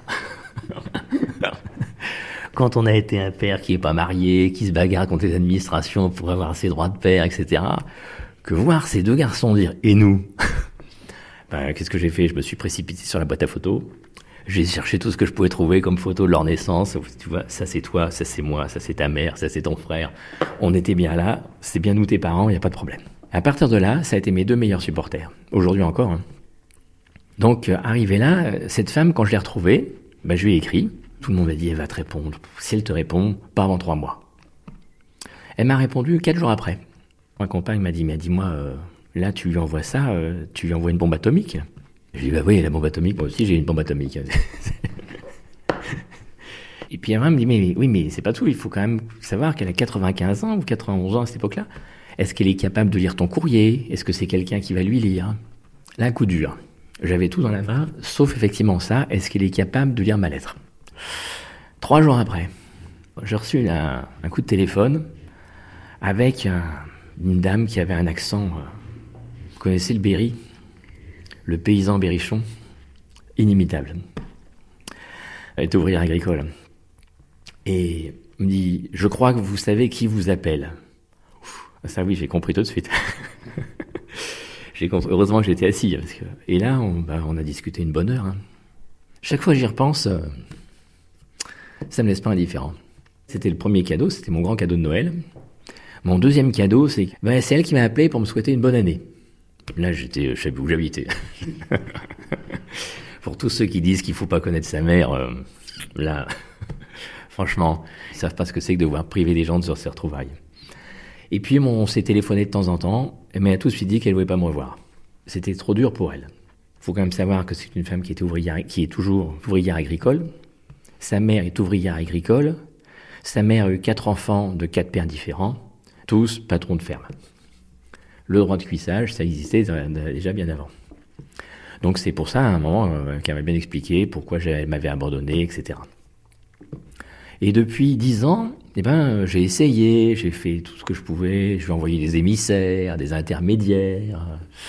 Elle m'a appelé pour mon guirlandais. Euh, et puis à un moment, il s'est passé un truc bizarre, c'est qu'elle me disait avec son accent, elle dit, mais quand même, vous, quand vous avez une idée en tête, euh, vous vous en démordez pas. Hein. Et j'ai eu ce réflexe, je crois que je sais de qui je tiens. Hein. C'était la dernière fois qu'on s'est parlé. Et depuis, je lui ai envoyé des émissaires le directeur de la maison de retraite, la deuxième directrice de la maison de retraite. Je suis arrivé à la voir sans qu'elle le sache. J'étais assis à côté d'elle comme en ce moment. Hein. Et qu'il fallait quand même que les gens aient une sacrée confiance en moi pour que je lui saute pas au cou. Et effectivement, euh, aujourd'hui, bah, ça avance. Alors donc à tous ceux qui disent qu'il ne faut pas retrouver sa mère ou son père, parce que j'ai retrouvé aussi mon père, que quand ils disent non, d'où le problème du CNAOP, quand c'est non, c'est non. On ferme le dossier, on dit qu'il est clos. Ah ouais, on est content, il est clos. Eh ben elle, chaque année, ça évolue. Et là, elle m'a fait deux cadeaux. La première fois, elle a fini par accepter que je lui envoie euh, des photos de mes enfants. Ça. Et la deuxième fois, alors qu'elle avait toujours refusé de me recontacter, là, avec la nouvelle directrice de la maison de retraite, au fin fond du Berry, hein, elle a accepté, c'est qu'on me donne de ses nouvelles. Et la deuxième, c'est que je sois inscrit sur les noms des gens qui soit avertie si vraiment ça allait pas bien pour elle. Donc, je ne désespère pas que j'arriverai à l'embrasser avant qu'elle soit autre, qu'elle soit décédée. Ce qui est encore pire, c'est tous ces, ces jeunes représentantes des administrations, de la haute administration, effectivement, euh, qui sont toujours opposées à ça. Ah non, non, vous êtes né sous X, ça, ça ah, on n'y peut rien, mon pauvre monsieur, c'est la loi. Hein. Vous savez même que cette loi-là, elle marche plus, c'est plus la même. Ah ben là, faut voir le procureur. Et là, vous avez des procureurs. Euh, moi, il y a un procureur, quand je lui ai demandé de, respecter mon droit, vous savez ce qu'il m'a répondu? Mais ça va vous servir à quoi? Je lui ai fait une belle lettre. J'ai dit Monsieur le procureur, je ne vous demande pas à quoi ça va me servir. Ça, ça me regarde, c'est mon affaire personnelle. Ce que je demande, c'est d'appliquer le droit et demander à l'état civil de me rendre mes documents. Comme beaucoup de gens aujourd'hui, j'ai vu une députée il n'y a pas si longtemps que ça, elle dit Soyez heureux d'être vivant. Vous vous rendez compte? Vous avez échappé aux aiguilles tricotées. Et on vous dit ça aujourd'hui, d'une sénatrice socialiste. Mais elle n'est pas la seule. on croit rêver. On croit rêver. Ils sont en charge des affaires publiques et ils en sont encore là. Et ils vous disent, grâce à ça, on a sauvé plein de gens. Et en quoi vous avez sauvé? Qu'est-ce qui vous dit que vous avez sauvé? En quoi vous prenez la place de cette femme qui, qui accouche sous X dans un, dans, parce qu'elle est dans une situation très difficile? Et le père, qu'est-ce que vous en savez? Regardez aujourd'hui, Pierre Verdier, il défend plein de pères qui récupèrent leurs enfants quand même, Dolto, il y a quand même longtemps qu'elle a parlé. Elle en a fait des émissions. Toute ma famille, moi, ils ont tous lu Dolto de A à Z. Ça couvrait les étagères. Ils n'ont pas dû comprendre. Hein. Mais il n'y a pas que. Aujourd'hui, euh, ils ont tous lu Dolto. Mais la réponse est Ah non, non, non, vous pouvez pas le savoir. Voilà combien de jours, voilà combien de nuits, voilà combien de temps que tu es reparti. Tu m'as dit cette fois, c'est le dernier voyage. Pour nos cœurs déchirés, c'est le dernier naufrage. Au printemps, tu verras, je serai de retour. Le printemps, c'est joli pour se parler d'amour. Nous irons voir ensemble les jardins refleuris et déambulerons dans les rues de Paris. Dis, quand reviendras-tu Dis, au moins le sais-tu que tout le temps qui passe ne se rattrape guère, que tout le temps perdu ne rattrape plus. Le printemps s'est enfui depuis longtemps déjà, craque les feuilles mortes, brûle les feux de bois. Avoir Paris si beau dans cette fin d'automne, soudain je m'alanguis, je rêve, je frissonne, je tangue, je chavire et comme la rengaine. Je vais, je viens, je vire, je tourne, je me traîne. Ton image me hante, je te parle tout bas. Et j'ai le mal d'amour, et j'ai le mal de toi.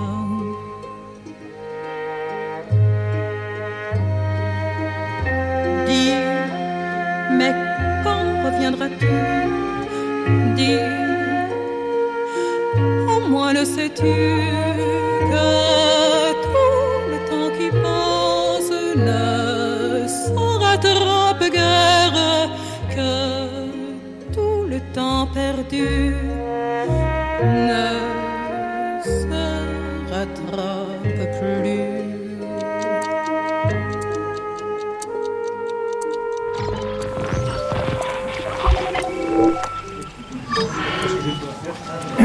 Je, je suis Pierre Verdier, président de la CATCO. C'est la coordination des actions pour le droit à la connaissance des origines.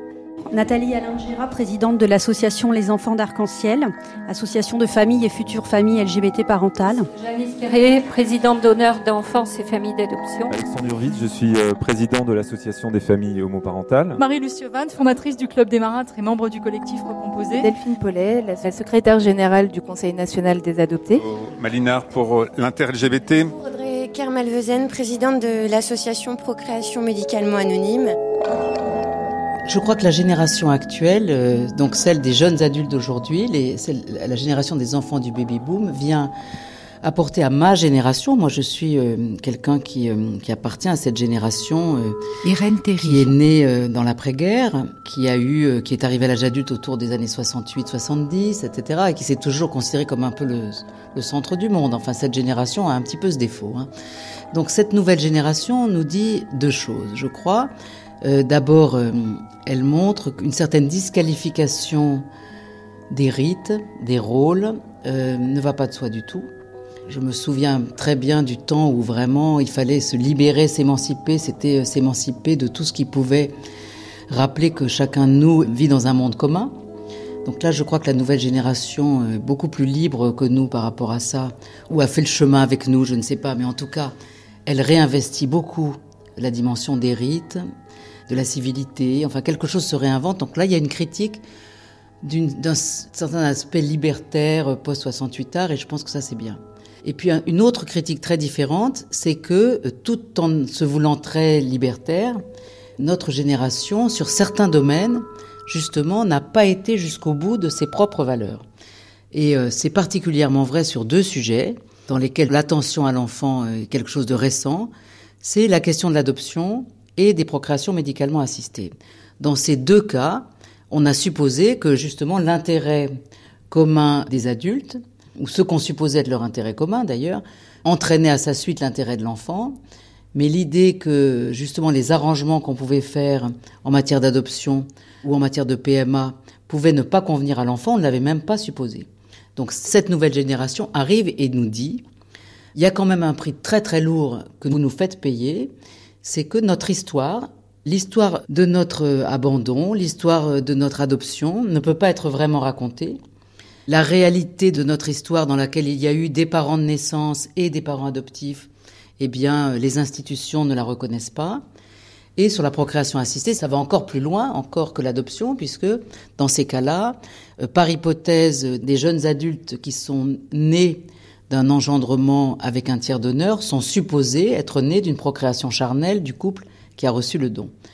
Donc là, vraiment, il y a une mise en cause d'une génération par la suivante, et je pense c'est très important que cette génération, donc euh, des enfants du baby boom, des, des 68A, comme on dit quelquefois, soit capable de se remettre en question, de se mettre à l'écoute de ce qui la trouble dans ses revendications, parce qu'elle ne sait pas trop quoi en penser.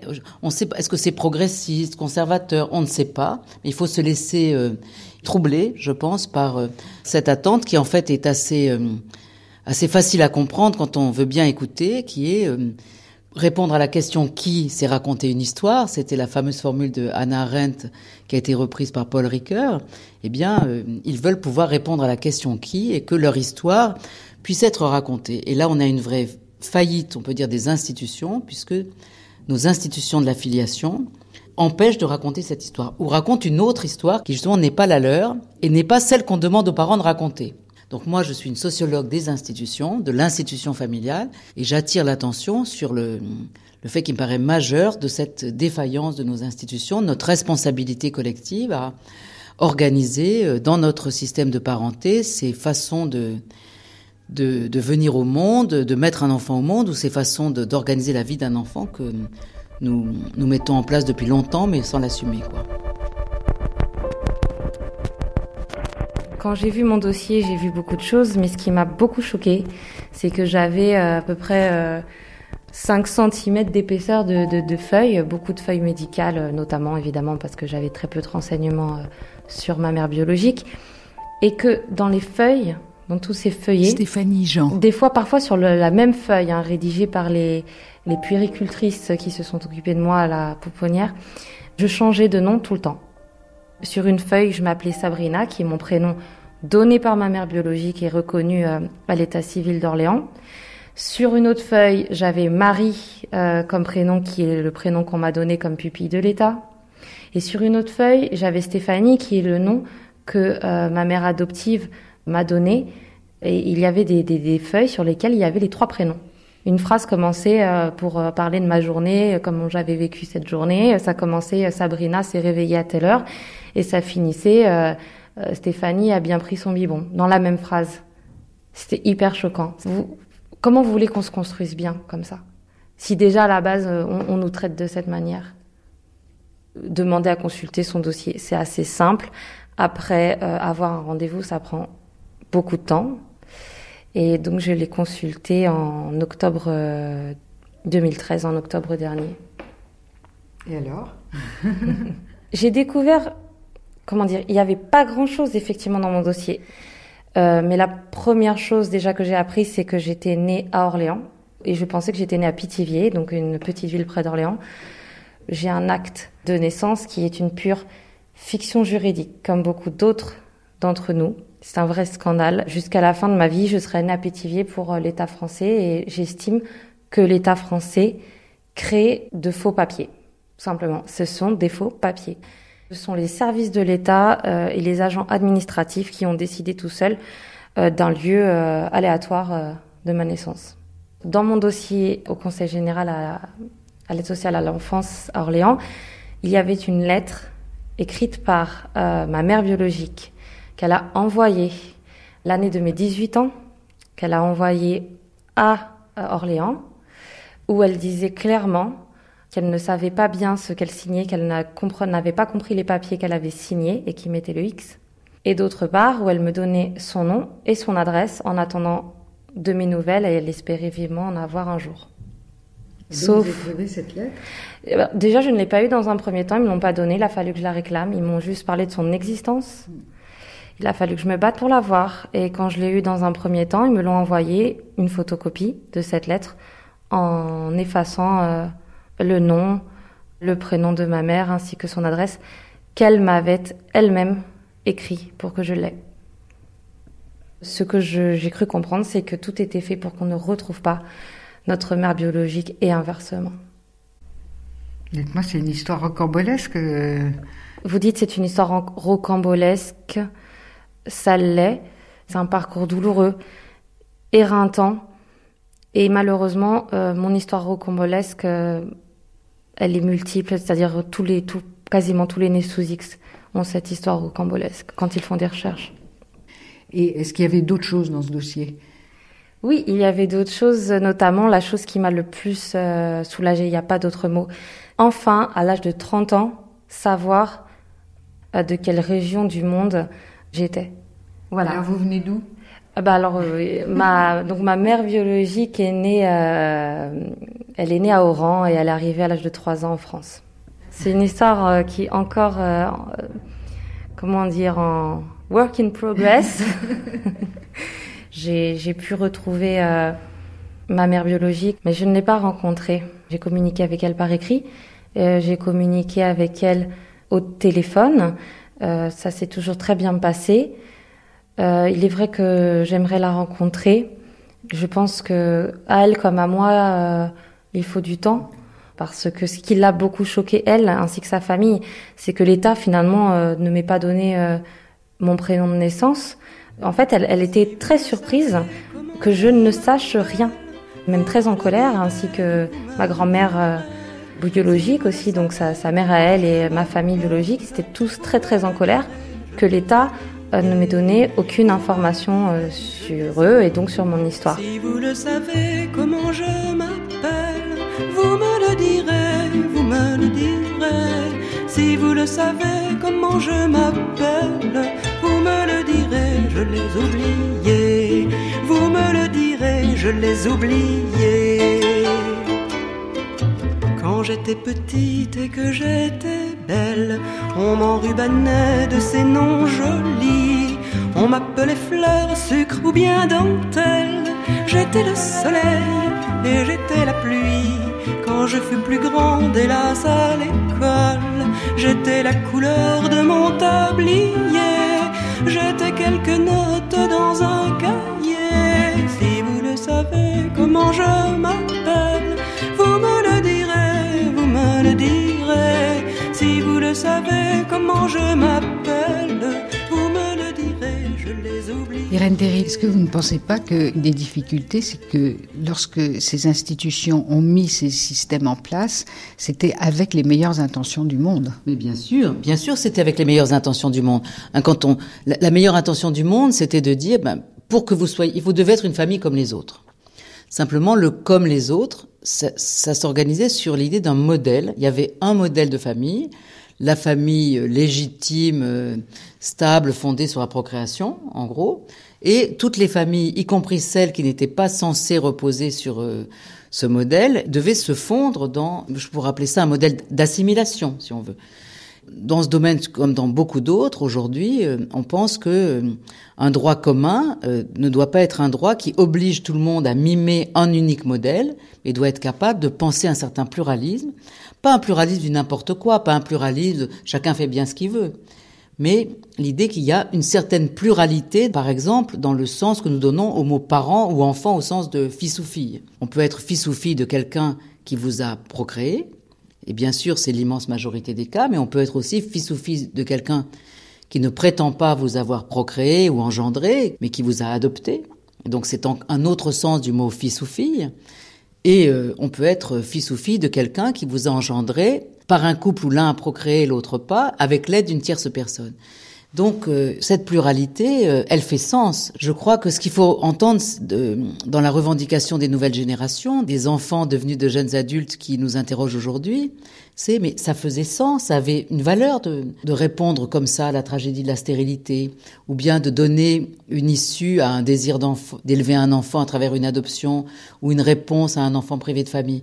C'est pour ça que le, le, rapport vraiment insiste sur l'idée de, de valeur de responsabilité générationnelle, parce que c'est très fort, c'est-à-dire l'idée que euh, nous devons aux nouvelles générations, à tous les sens du terme, c'est la génération qui nous suit, au sens euh, historique, mais aussi la génération des enfants, de nos enfants quand nous en sommes les parents, nous leur devons que euh, de vivre dans un monde où la façon dont ils ont été conçus ou la façon dont ils ont été élevés euh, puisse euh, faire l'objet d'un récit soutenu par les institutions.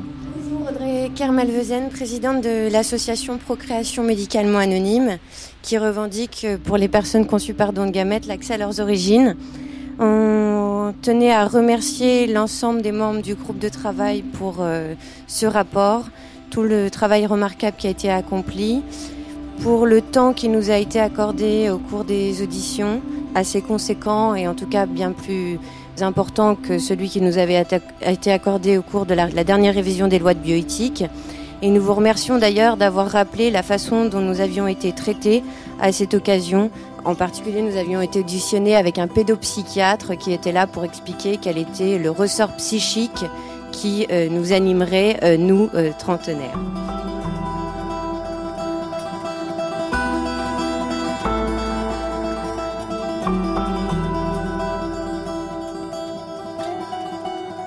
Lors de mon édition à l'Assemblée nationale, euh, Jean-Marie Kunzmann avait dit mais de toute façon les histoires de ces enfants on les connaît, euh, c'est toutes des histoires familiales dramatiques. Enfin bref, à chaque fois on nous fait passer pour des gens qui sont absolument incapables de réfléchir par eux-mêmes, qui de toute façon sont animés par d'autres raisons, traumatisés. Enfin bref. Audrey Gauvin Kermalvezen. Et donc j'avais dit à Jean-Marie Kunzmann mais écoutez puisque vous connaissez aussi bien mon histoire et celle de tout le monde, racontez-moi l'histoire de mes parents.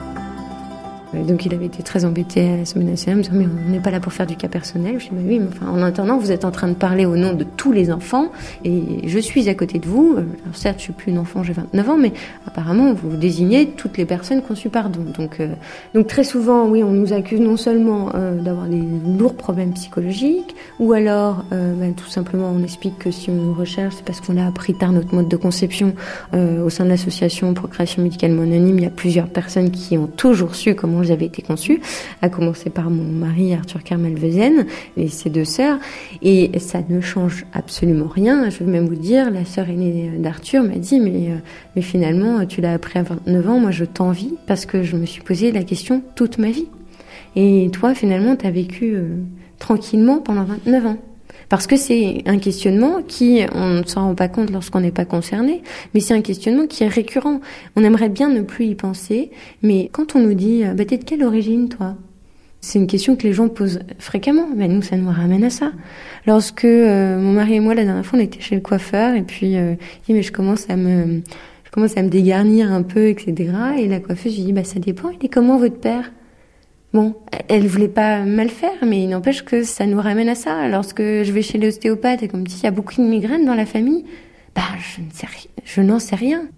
C'est fatigant en fait ces questionnements et encore une fois on ne cherche absolument pas un père. Ça n'a rien à voir avec une quête affective. On a des parents que nous aimons. En plus on a la chance d'avoir été extrêmement désirés, donc euh, plutôt choyés. donc on a des liens très forts avec nos parents, des liens juridiques indéfectible, puisque euh, le Code civil prévoit déjà qu'en aucun cas le lien que nous avons avec notre père ne pourra être défait et qu'en aucun cas un lien de filiation pourra être établi avec le donneur. Donc exit tous les problèmes d'héritage, de, de pension alimentaire, etc., qu'on peut entendre parfois, seulement euh, dire que le donneur euh, comme j'ai pu l'entendre au tribunal administratif de Montreuil dans le cadre de mon premier procès, par la rapporteure publique Erline Billandon dire que le donneur n'a absolument pas participé à la conception de la requérante puisqu'elle s'est faite en laboratoire, je me dis c'est de la folie. C'est du déni, le déni c'est de la folie. Oui, le donneur a participé à ma conception, c'est peut-être quelque chose de choquant pour certaines personnes, mais c'est ainsi. Et moi, je ne suis pas dans le déni et je ne vois pas pour quelle raison il faudrait absolument euh, masquer cette réalité comme s'il s'agissait de quelque chose de honteux. Et j'ai encore lu dans le mémoire en défense de la PHP, dans le cadre de mon recours devant le Conseil d'État, une phrase qui dit Ainsi l'enfant conçu reste conçu par le couple receveur. C'est-à-dire comme ça, on, ni vu ni connu, on est sûr de totalement occulter la personne du donneur. Mais encore une fois, je ne suis pas issu d'un matériau interchangeable de reproduction, je ne suis pas issu d'un médicament, parce qu'à l'époque on pouvait lire que le sperme était dépersonnifié, c'était un médicament. Euh, non, je suis issue d'une personne humaine, en tout cas de, même de plusieurs, puisque euh, du projet parental très fort de mes parents, avec l'apport d'un tiers et l'intervention d'un médecin et d'un biologiste. Au milieu de tout ça, ça fait beaucoup d'intervenants, tout ça chapeauté par l'État, mais c'est ainsi. C'est ainsi, il y a 70 000 personnes qui ont été conçues par don en France. Il y en a 64 000 qui ne le savent pas. C'est-à-dire qu'il y en a peut-être euh, beaucoup aujourd'hui qui sont en couple euh, avec d'autres personnes conçues par don, qui vont potentiellement se reproduire. Euh, et je ne comprends pas que l'État français ne se préoccupe pas de cette situation qui est urgente. C'est-à-dire que le principe de précaution, ça a une valeur constitutionnelle en matière environnementale, bah, en matière humaine, ça a quelle valeur? Voilà, je ne dis pas qu'il faut euh, interdire la PMA, etc. Je dis juste qu'il faut avoir une vision à long terme, et cette vision, on peut l'avoir aujourd'hui. Ce qu'on impose à ces enfants qui sont nés de procréation assistée, quand euh, on refuse qu'ils aient accès à leur donneur, à l'identité de leur donneur, euh, c'est comme si finalement, du point de vue de la transmission de la vie, bon, ils savent bien que leurs parents d'intention, ça, ça va, il n'y a pas de problème, il y a des lignes, et on peut revenir à l'histoire de la famille de chacun. Mais concernant euh, la part de ce qu'ils sont qui a été transmise par cette personne, la, la vie qui leur a été transmise, tout se passe comme si ils ne pouvaient jamais remonter au-delà d'eux-mêmes, comme s'ils étaient faits l'origine d'eux-mêmes. Et quand j'ai, je me suis aperçu de ça, quand j'ai réalisé, par exemple, que quand on fait des dons d'embryons, eh bien, sur les deux lignes, paternelle et maternelle, l'enfant ne peut pas remonter du point de vue de la transmission de la vie au-delà de lui-même, comme si l'origine de, son existence était dans la, la cuve à moins 196 degrés où cet embryon a été conservé. Là, on s'aperçoit qu'on a touché à quelque chose qu'on connaît peu, d'un peu mystérieux de la condition humaine, qui est justement qu'on ne connaît aucune société qui, d'une façon ou d'une autre, n'ait pas cherché à individualiser la façon dont la vie se transmet d'une génération à l'autre. C'est pas collectif, c'est toujours individualisé. C'est passé par un tel, c'est passé par un tel, c'est passé par un tel. Et là, il y a quelque chose certainement à travers quoi euh, on donne sens et valeur à cette condition de mortalité, sans laquelle toute une dimension de, de l'éthique, du sens de l'existence n'est pas possible. À travers de ce combat, j'ai rencontré mon mari. Ben, il s'avère qu'on a eu un coup de foudre réciproque et hum, il s'avère qu'on s'est, posé la question de savoir si on n'était pas demi-frères et sœurs, puisque euh, lui a été conçu euh, au sein de la banque de sperme du Kremlin Bicêtre, moi au sein de la banque de sperme de Necker. Comme on sait, on connaît des donneurs qui ont fait le tour des deux banques de sperme, rien n'est impossible. Il n'y a pas, en matière de don de gamètes, à la différence de ce qui se passe pour les embryons qui sont détruits au bout de 5 ans, de limite quant à la conservation et à l'utilisation du sperme notamment. Ce qui fait que le sperme depuis 1973 est conservé et utilisé sans aucune limite. J'ai euh, très vraisemblablement euh, plusieurs dizaines, voire plusieurs centaines de demi-frères et sœurs dans la nature. Donc on a demandé, euh, non pas à savoir qui était notre géniteur, mais simplement on leur a demandé juste de nous dire si quelle était par exemple la taille de nos géniteurs respectifs. Parce que si ça ne, si ça ne concorde pas, si euh, celui de mon mari fait, euh, je sais pas moi, 1m90 et le mien fait 1m85, et ben ça nous suffit. Ça nous suffit pour savoir que ça n'est pas la même personne. Bon, ce serait pas très satisfaisant, mais c'est au moins. Euh, et on a demandé ça, euh, donc en appel, puisque c'est en appel qu'on. On était fiancés à ce moment-là. Et donc, trois semaines avant notre mariage, euh, s'est tenue l'audience. Et à cette audience, euh, justement, il y a un des magistrats qui nous a interrogés en disant, mais donc si on vous dit quel âge il a ou quelle taille, ça vous suffit? Ben, Potentiellement, ça peut suffire. Après, s'ils ont exactement la même taille, euh, bon, ça, faudra, faudra poser d'autres questions. Mais bon, ça pourrait amplement suffire. Et comme juridiquement, il est impossible pour deux personnes, demi-frères et sœurs par le sang, de se marier, puisque ça fait partie des causes de nullité euh, à mariage, il m'importait, moi, de, me marier en toute sécurité. Eh bien, je n'ai pas pu obtenir la réponse à cette question. Donc, on ben, est amoureux, on n'a pas choisi, on, a parié sur le, sur le fait qu'on n'était sans doute pas consanguin, en tout cas on espère. Mais aujourd'hui on n'a toujours pas la réponse à cette question et rien que ça, ça porte atteinte à notre intimité. Les Anglais, donc depuis euh, déjà 2005, ont changé leurs droits pour garantir euh, l'accès à leurs origines des enfants nés de procréation assistée, c'est-à-dire tout simplement qu'ils assument que des enfants naissent de la coopération, dire de trois personnes, hein, d'un couple et puis d'une donneuse d'ovocytes ou d'un donneur de sperme, ou d'une donneuse de gestation, puisque la gestation pour autrui n'est pas interdite chez eux. Et donc, euh, ces Anglais, aujourd'hui, ce qu'ils disent, ça me paraît très simple. Un État qui a pris la responsabilité d'organiser qu'un enfant puisse naître de dons doit garantir à ses enfants et à leurs parents que cette façon de construire une famille devienne, entre guillemets, normale. Alors, ils diraient pas normal, ils disent unremarkable. Et donc, qu'on puisse le raconter, que ça, mais ça, on ne peut le faire que si les institutions soutiennent. Nous, on l'organise et on le cache.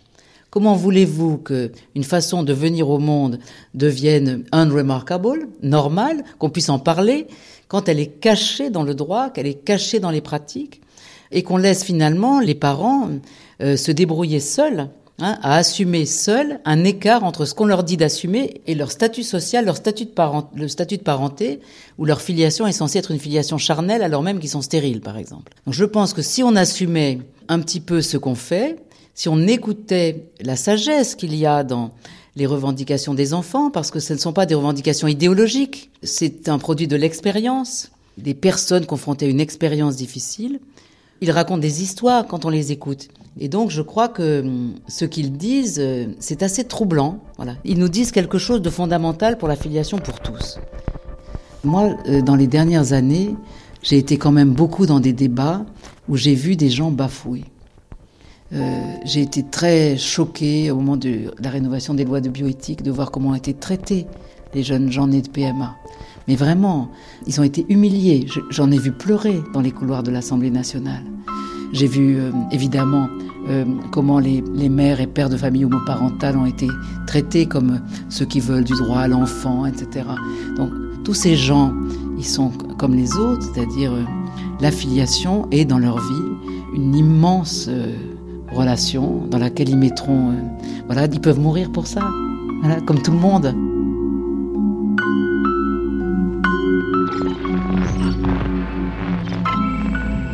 Anne-Marie Leroyer, qui va donc nous parler, introduire la question de la filiation et en particulier donc de nos propositions sur l'assistance médicale à la procréation. Euh, je voudrais aujourd'hui évoquer cette partie de réflexion prospective euh, relative à la filiation. Euh, nous avons réfléchi sur les différents modes d'établissement de la filiation et en particulier sur l'établissement de la filiation de l'enfant qui est né d'assistance médicale à la procréation avec tiers d'honneur. Je dois aussi remercier tous les membres de notre groupe de travail. En arrivant, je me sentais euh, très juriste et très ignorante des euh, apports des autres disciplines et progressivement, je n'étais plus la juriste, mais Anne-Marie. Et comme l'a justement euh, expliqué Irène en aparté, mais tu as changé d'avis. C'est là tout l'apport de ce travail interdisciplinaire, de pouvoir changer d'avis. Anne-Marie Leroyer, est-ce que vous, personnellement, il y a des sujets sur lesquels vous avez carrément changé d'avis? L'assistance médicale à la procréation pour les couples de femmes. En fait, j'y étais pas favorable quand j'ai commencé à travailler euh, sur cette question, que si on l'admettait pour les couples de femmes, comme l'argument de la discrimination ne pourrait pas être porté pour les couples d'hommes, parce qu'elles ne sont pas dans la même situation, eh bien, euh, on allait avoir dans notre société, comme on a dans d'autres d'ailleurs, une situation dans laquelle, eh bien, on allait mettre en avant des modèles matrilinéaires et nécessairement un peu, euh, effectivement, ces modèles-là allaient quand même être plus prégnants que les autres. Et ce déséquilibre des modèles, finalement de transmission de la filiation, m'a un peu gênée. Et j'ai complètement changé dans les auditions. Quand j'ai entendu ces femmes qui avaient recours à l'assistance médicale à la procréation à l'étranger, et aussi j'ai changé d'avis à la suite de la loi du 17 mai 2013 qui permet l'adoption.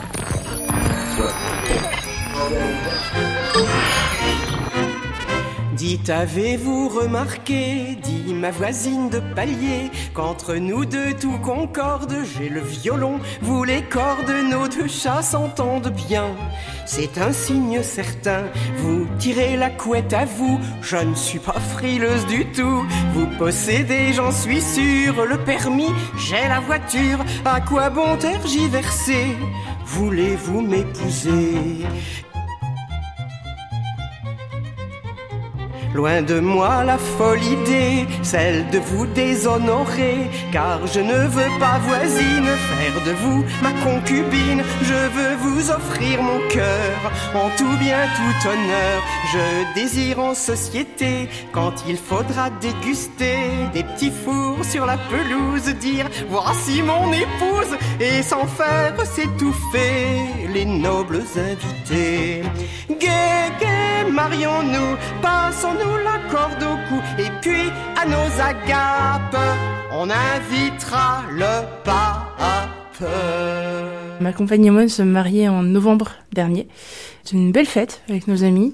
On était contents de pouvoir le faire. On l'a fait alors, évidemment par amour, mais euh, aussi beaucoup pour euh, ce que la loi nous permet maintenant. Tatiana Marot. Euh, à savoir euh, que je puisse adopter notre fille puisque Claire est la maman biologique. Moi, je suis la maman sociale, dite sociale. Et euh, la loi nous permet d'adopter lorsqu'on est le conjoint euh, du parent biologique. Donc à partir de là, le mariage était aussi une étape euh, importante pour ça. Pas la seule raison, une des raisons en tout cas. Et du coup, la fête était d'autant plus belle qu'on allait pouvoir être maman à temps plein et pleinement reconnue toutes les deux. On a une petite fille qui est née il y a 16 mois maintenant après un parcours PMA en Belgique. Dans un couple homo, quand on veut être parent, on se pose des tonnes de questions. En fait, on a tellement de temps avant d'avoir notre enfant qu'on passe ce temps-là à se poser des questions et notamment à se demander ce qu'on va lui dire à cet enfant une fois qu'il sera présent parce qu'il est évidemment hors de question de lui dire que deux femmes ou deux hommes peuvent avoir un enfant seul c'est pas possible, on n'est pas là pour mentir à nos enfants. Nos enfants, on veut les élever dans une société juste où la vérité prime, on va dire, clairement. Donc euh, le message que nous, on a euh, cherché avec Claire, et en fait, c'était le, le premier qui nous venait, c'était de, bah, d'expliquer à notre fille qu'un monsieur nous avait fait un don, nous avait permis de la voir et que c'était grâce à lui qu'elle était là, que c'était voilà une gentille personne qui avait euh, donné euh, la petite graine qui faisait que euh, sa maman Claire avait pu la voir et grâce à lui, bah, voilà, on est toutes les deux mamans et elle est avec nous. Alors, comment je suis devenue maman? Bah, Déjà, d'abord par le désir, euh, qui, je pense, euh, concerne à peu près euh, tous les adultes en âge de procréer. Muriel Douru. Et euh, je suis tombée amoureuse, comme aussi beaucoup de gens. Et avec ma compagne, on a souhaité un enfant, comme beaucoup de gens, quand on se sent amoureux, heureux et épanoui. Après, c'est posé la question de comment, puisqu'effectivement, nous, la différence, c'est qu'on ne peut pas procréer à la maison. Au départ, en fait, on, on s'est dit qu'on allait... euh, faire ça avec un copain, euh, d'être une espèce de référent euh, lointain mais qui ne s'impliquerait pas. Et puis on s'est rendu compte que c'était pas possible, on pouvait pas demander ça à un homme, que c'était tout à fait légitime de sa part d'avoir envie de s'impliquer. Donc euh, on a cherché une autre méthode. Le problème pour nous, c'était le donneur anonyme. On avait vraiment du mal avec ça. Sachant que je précise que pour moi, c'est pas un problème de l'homoparentalité même. C'est vraiment quelque chose lié à l'IAD. Euh, L'insémination, pour moi, euh, le problème, c'est l'anonymat des donneurs. C'est pas le fait que les inséminations soient ouvertes aux femmes ou pas. Ça concerne aussi les familles hétérosexuelles et hétéroparentales. Euh, et la question des enfants, l'ouverture pour eux ou pas de l'accès à leurs origines. Ce qui nous a sauvés, c'est de découvrir qu'en Hollande, la loi permettait aux donneurs, enfin même obligeait les donneurs à être connus plus tard. Et donc on s'est rendu en Hollande, voilà, pour faire des inséminations. Ça a duré deux ans et une petite fille est née. Elle a quel âge? Là aujourd'hui, elle a 7 ans. Moi, je viens d'un milieu plutôt, euh, plutôt catholique, plutôt traditionnel. Et euh, lorsque euh, voilà, j'ai assez rapidement assumé le fait d'être lesbienne, ça me posait pas plus de questions. Et j'ai eu la chance d'être euh, accueillie en tant que telle par ma famille et mes amis, donc euh, voilà, j'ai beaucoup de chance là-dessus. Mais euh, lorsque ma compagne m'a m'a- a exprimé son désir d'enfant, moi j'avais besoin de m'assurer ce que je savais, mais j'avais besoin de le voir, que, euh, que tous ces enfants et toutes ces familles étaient euh, des familles euh, tout à fait lambda, avec des enfants incroyablement heureux, incroyablement gays et incroyablement compliqués comme tous les enfants. Et donc voilà, je suis arrivée à la PGL, donc l'association des parents et futurs parents gays et lesbiens, pour cette raison-là. Donc j'ai participé aux activités pour enfants qu'on organise. Et du coup, voilà, ben, dans la discussion, il y avait des choses qui passaient et notamment un petit garçon je m'en souviens encore on parlait de, des différentes familles et puis tout ça. Et puis je disais donc toi t'as deux mamans et, euh, puis lui il m'a dit mais de toute façon voilà deux mamans ou un papa et une maman on s'en fout. Moi je m'en fiche. Tout ce que je veux c'est jouer moi, ça a réglé toutes mes questions. C'est-à-dire que ils sont, enfin, ces enfants-là, ils s'en fichent. Leur famille, c'est la famille. C'est la norme pour eux. C'est-à-dire qu'ils ont deux papas, ils ont deux mamans. Leur cousin, il a un papa et une maman. Euh, leur euh, copain d'école, il va peut-être être, euh, élevé par ses grands-parents parce que les parents ne sont plus là. Et inversement, leur, voilà, je sais pas qui peut être adopté. Les familles, il y en a des tonnes. Et du coup, finalement, ce qui rejoint, c'est vraiment ces enfants-là qui sont des enfants désirés, voilà, ça pour le coup c'est leur vrai point commun et que du coup clairement ils sont très aimés. C'est vrai qu'à partir du moment où j'ai vu que finalement il y avait qu'à moi que ça posait un problème, que ça m'a franchement aidé. Et c'est pour ça que pendant tous les débats qu'il y a eu sur la loi, etc. Moi, j'allais souvent voir euh, les débats et tous les gens qui criaient très fort et qui parlaient très fort et qui nous traitaient un peu tous les noms, je les invitais en fait à, venir me voir, à venir voir ma famille et à, venir à des activités qu'on pouvait faire éventuellement et à rencontrer du monde. Bon, la plupart ont dit non, hein, clairement, mais il y en a quand même un ou deux qui ont fait un peu la démarche et ouais, l'idée a changé en fait à partir de là. Enfin, quand on reproche aux, parents euh, homosexuels d'avoir des enfants, ce qu'on oublie souvent, c'est qu'en fait, c'est des gens qui ont une énorme réflexion derrière, euh, qui lisent tout ce qu'ils peuvent sur le sujet pour euh, se préserver d'avance qu'on leur rejette leur désir d'enfant et qu'on veuille faire d'eux des mauvais parents potentiels. Et en fait, ce que j'ai découvert dans ces lectures, c'est qu'il y avait plein d'enfants qui se fichaient éperdument de savoir qui était leur donneur. Et il y en a aussi quelques-uns pour qui c'est très important, qui en souffrent plus tard, qui sont dans une quête, dans une recherche à ce niveau-là. Avec ma compagne, on se disait, on s'est toujours dit depuis le début, si notre enfant fait partie de cette euh, petite partie-là, on serait très mal, je pense, d'avoir fait ce choix pour elle avec un choix qui est fermé à jamais, c'est-à-dire un choix définitif. Et donc cette espèce de porte à moitié ouverte, on trouvait ça chouette parce qu'on s'est dit déjà c'est son choix à elle plus tard. Ça se trouve elle l'ouvrira pas à ses 16 ans, ça se trouve elle l'ouvrira à ses 32 ans quand elle sera mère peut-être un jour. Enfin voilà, et le fait de que ce soit pas fermé pour toujours nous nous rassurait et et du coup, euh, dès que notre fille est rentrée à l'école, en fait, la première semaine, elle est arrivée avec des questions euh, très très directes sur euh, sur son père. Voilà, elle est arrivée en parlant de son père, ce, qui, ce que nous on n'avait jamais fait évidemment. Et elle, c'est le mot qu'elle a employé. Et voilà, c'était tout à fait logique, je pense, d'une petite fille de 3 ans qu'elle utilise ce mot-là. Donc elle nous a posé plein de questions, où il était, comment il était. Et euh, voilà, on lui a tout donné comme ça, clac, clac, clac, de façon assez, euh, enfin très claire en fait. Après, elle nous a dit, est-ce qu'on va, on y va? On sait où, en gros, on sait où il habite, on y va et tout. Je lui ai dit non, ça c'est quand même pas possible. Je lui ai expliqué que plus tard, elle pourrait si elle le veut. Et puis voilà, et sujet enterré. Elle n'y est jamais revenue, sauf très récemment, mais alors avec un naturel euh, totalement désarmant, puisque c'est elle-même qui m'a dit, un jour j'irai peut-être en Hollande avec mamie et, et peut-être que j'irai sur les traces de mon père. Elle m'a dit ça du haut de ses 6 ans. Mariage gay Non, mariage triste. C'est droit de l'enfant et non pas du droit à l'enfant. Les familles dans la rue. Oh, ne touche pas. Ça a été une année euh, terrible, quoi, de voir tous les gens dans la rue qui nous criaient dessus, nous, enfin, je me suis même retrouvée bah, pas loin d'ici, de votre maison, en plein dans la manif pour tous. Euh, la dernière, je crois, qui était extrêmement virulente. Je me suis retrouvée dedans avec ma, ma fille et ma compagne. Et en plus, on allait à un anniversaire. Du coup, euh, je me souviendrai toujours. Ils nous regardaient tous parce qu'on a ma fille avait un ballon. Et euh, donc, ils ont dû croire qu'on faisait partie de la manif. Et je me suis dit, ils n'imaginent même pas, en nous regardant, que potentiellement, on fait partie des familles qui sont en train de rejeter et sur lesquelles ils sont en train de cracher tellement c'est pour eux c'est obtus, tellement j'imagine qu'une lesbienne c'est comme ça, et qu'ils n'imaginaient pas du tout que nous, on est, enfin je pense qu'on rentrait pas dans leur schéma. Notre petite fille, bah, il lui faisait des grands sourires alors qu'en fait ils étaient en train de tout faire pour détruire sa famille.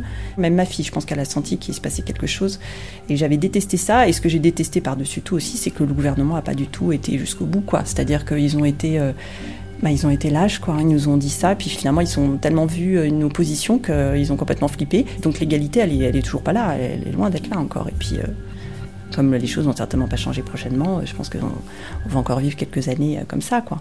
Bonsoir, Dominique Boren, co-président de la TGL. Votre rapport ouvre de larges horizons, de très larges horizons pour tout le monde. Que va-t-il devenir? Si, aujourd'hui, nous en restons à une étape de bonne intention, que va-t-il devenir? Comment allez-vous faire vivre ce rapport? Comment va-t-on le faire vivre tous ensemble, toutes les associations, tous les militants et les organisations concernées? Parce que ce n'est pas uniquement le rôle euh, des rapporteurs, ce n'est pas uniquement le rôle des parlementaires de mener à bien ce que demain devrait être un droit de la famille pour tous. Comment allez-vous faire nos amis juristes de la commission, dont on sait que certains ont été extrêmement surpris par certaines de nos propositions, comment allons-nous faire demain pour faire en sorte que nous n'ayons pas l'impression, lorsqu'on s'adresse aux juges, pour faire reconnaître nos familles, que nous sommes suspects de quelque chose, et quelque chose de pas bien? Comment allons-nous faire pour arriver à ce que tout à chacun concerné par ce rapport soit traité comme un citoyen à part entière? Et en premier lieu, les enfants. Je m'attends à un tir de barrage. Je m'attends demain à ce que, soudainement, les coalitions des contraires se réunissent sur votre rapport pour, une fois plus, démolir ce qui représente ni plus ni moins que des avancées, des progrès, des droits pour tout le monde. C'est très bien d'être ici ce soir, mais nous sommes vigilants et nous resterons vigilants. Comment allons-nous faire demain?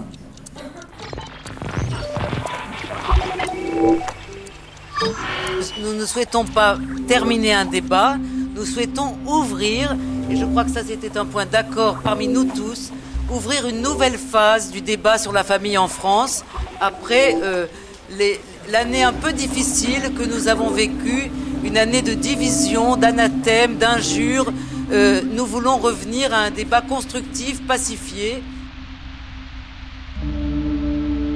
Je savais que dans la salle, euh, nous avions invité toutes les associations. Et euh, ce qui était émouvant, c'était c'était qu'on allait témoigner d'un espoir possible. Je ne sais pas comment dire. la, déprime française, à des moments, c'est plus supportable. C'est-à-dire que tout va mal, que tout fout le camp, qu'on ne peut rien faire. Là, euh, on avait travaillé vraiment comme des fous à montrer que des questions pouvaient être résolues. Voilà, qu'il y avait des voies. Et on les avait tracées jusque dans le détail. Quand on dit on pourrait améliorer le droit de l'adoption, on l'avait fait jusque dans le détail. Et, ce moment d'espoir, et en même temps, je crois qu'on avait la conscience aussi qu'il fallait pas qu'on donne trop d'espoir non plus. C'est-à-dire que, hélas, nous ne sommes que des, que des experts. C'est pas nous les politiques. Il y avait des politiques qui étaient là, euh, ça, c'est très très important. Euh, mais euh, jusqu'à quel point seront-ils entendus? Donc il y avait aussi toute cette tension de, à la fois de nos responsabilités, puis des limites de notre pouvoir, dont on était très conscient. Mais on sème des, on sème des petits cailloux qui permettront de tracer des chemins plus tard. Voilà. On savait bien qu'on peut très peu, et en même temps on montrait que voilà le, travail et la volonté de résoudre nous avaient permis de tracer quelque chose. Cette grande traversée de nos histoires de famille, vue au prisme de l'anthropologie, la psychanalyse, la démographie, le droit et la sociologie, arrive à son terme. J'espère qu'elle vous aura intéressé, parfois agacé et peut-être ébranlé. Quoi qu'il en soit, ce sera en connaissance de cause connais sa compagne, tu connais la maison qu'ils ont à la campagne, tu connais mes parents, tu connaissais ma grand-mère, t'as pleuré avec maman au cimetière, je connais ton frangin, je connais ta frangine, j'ai déjà vu ton père en slip dans sa cuisine, j'ai dormi dans la chambre de quand t'étais gamine et j'ai lavé le doudou du fils de ta cousine, et si c'est le temps qui passe qui fait qu'on se connaît, il faut que le temps passe et ne s'arrête jamais.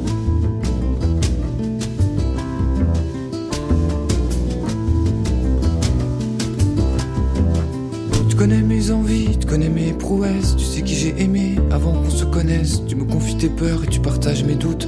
Tu corriges mes erreurs et tu les pardonnes toutes. Je connais tes soupirs, je connais ton souffle, l'éclat de ton rire et le goût de ta bouche. J'écoute ta voix et son chuchotement et comment tu respires en t'endormant. Et si c'est le temps qui passe qui fait qu'on se connaît, il faut que le temps passe et ne s'arrête jamais.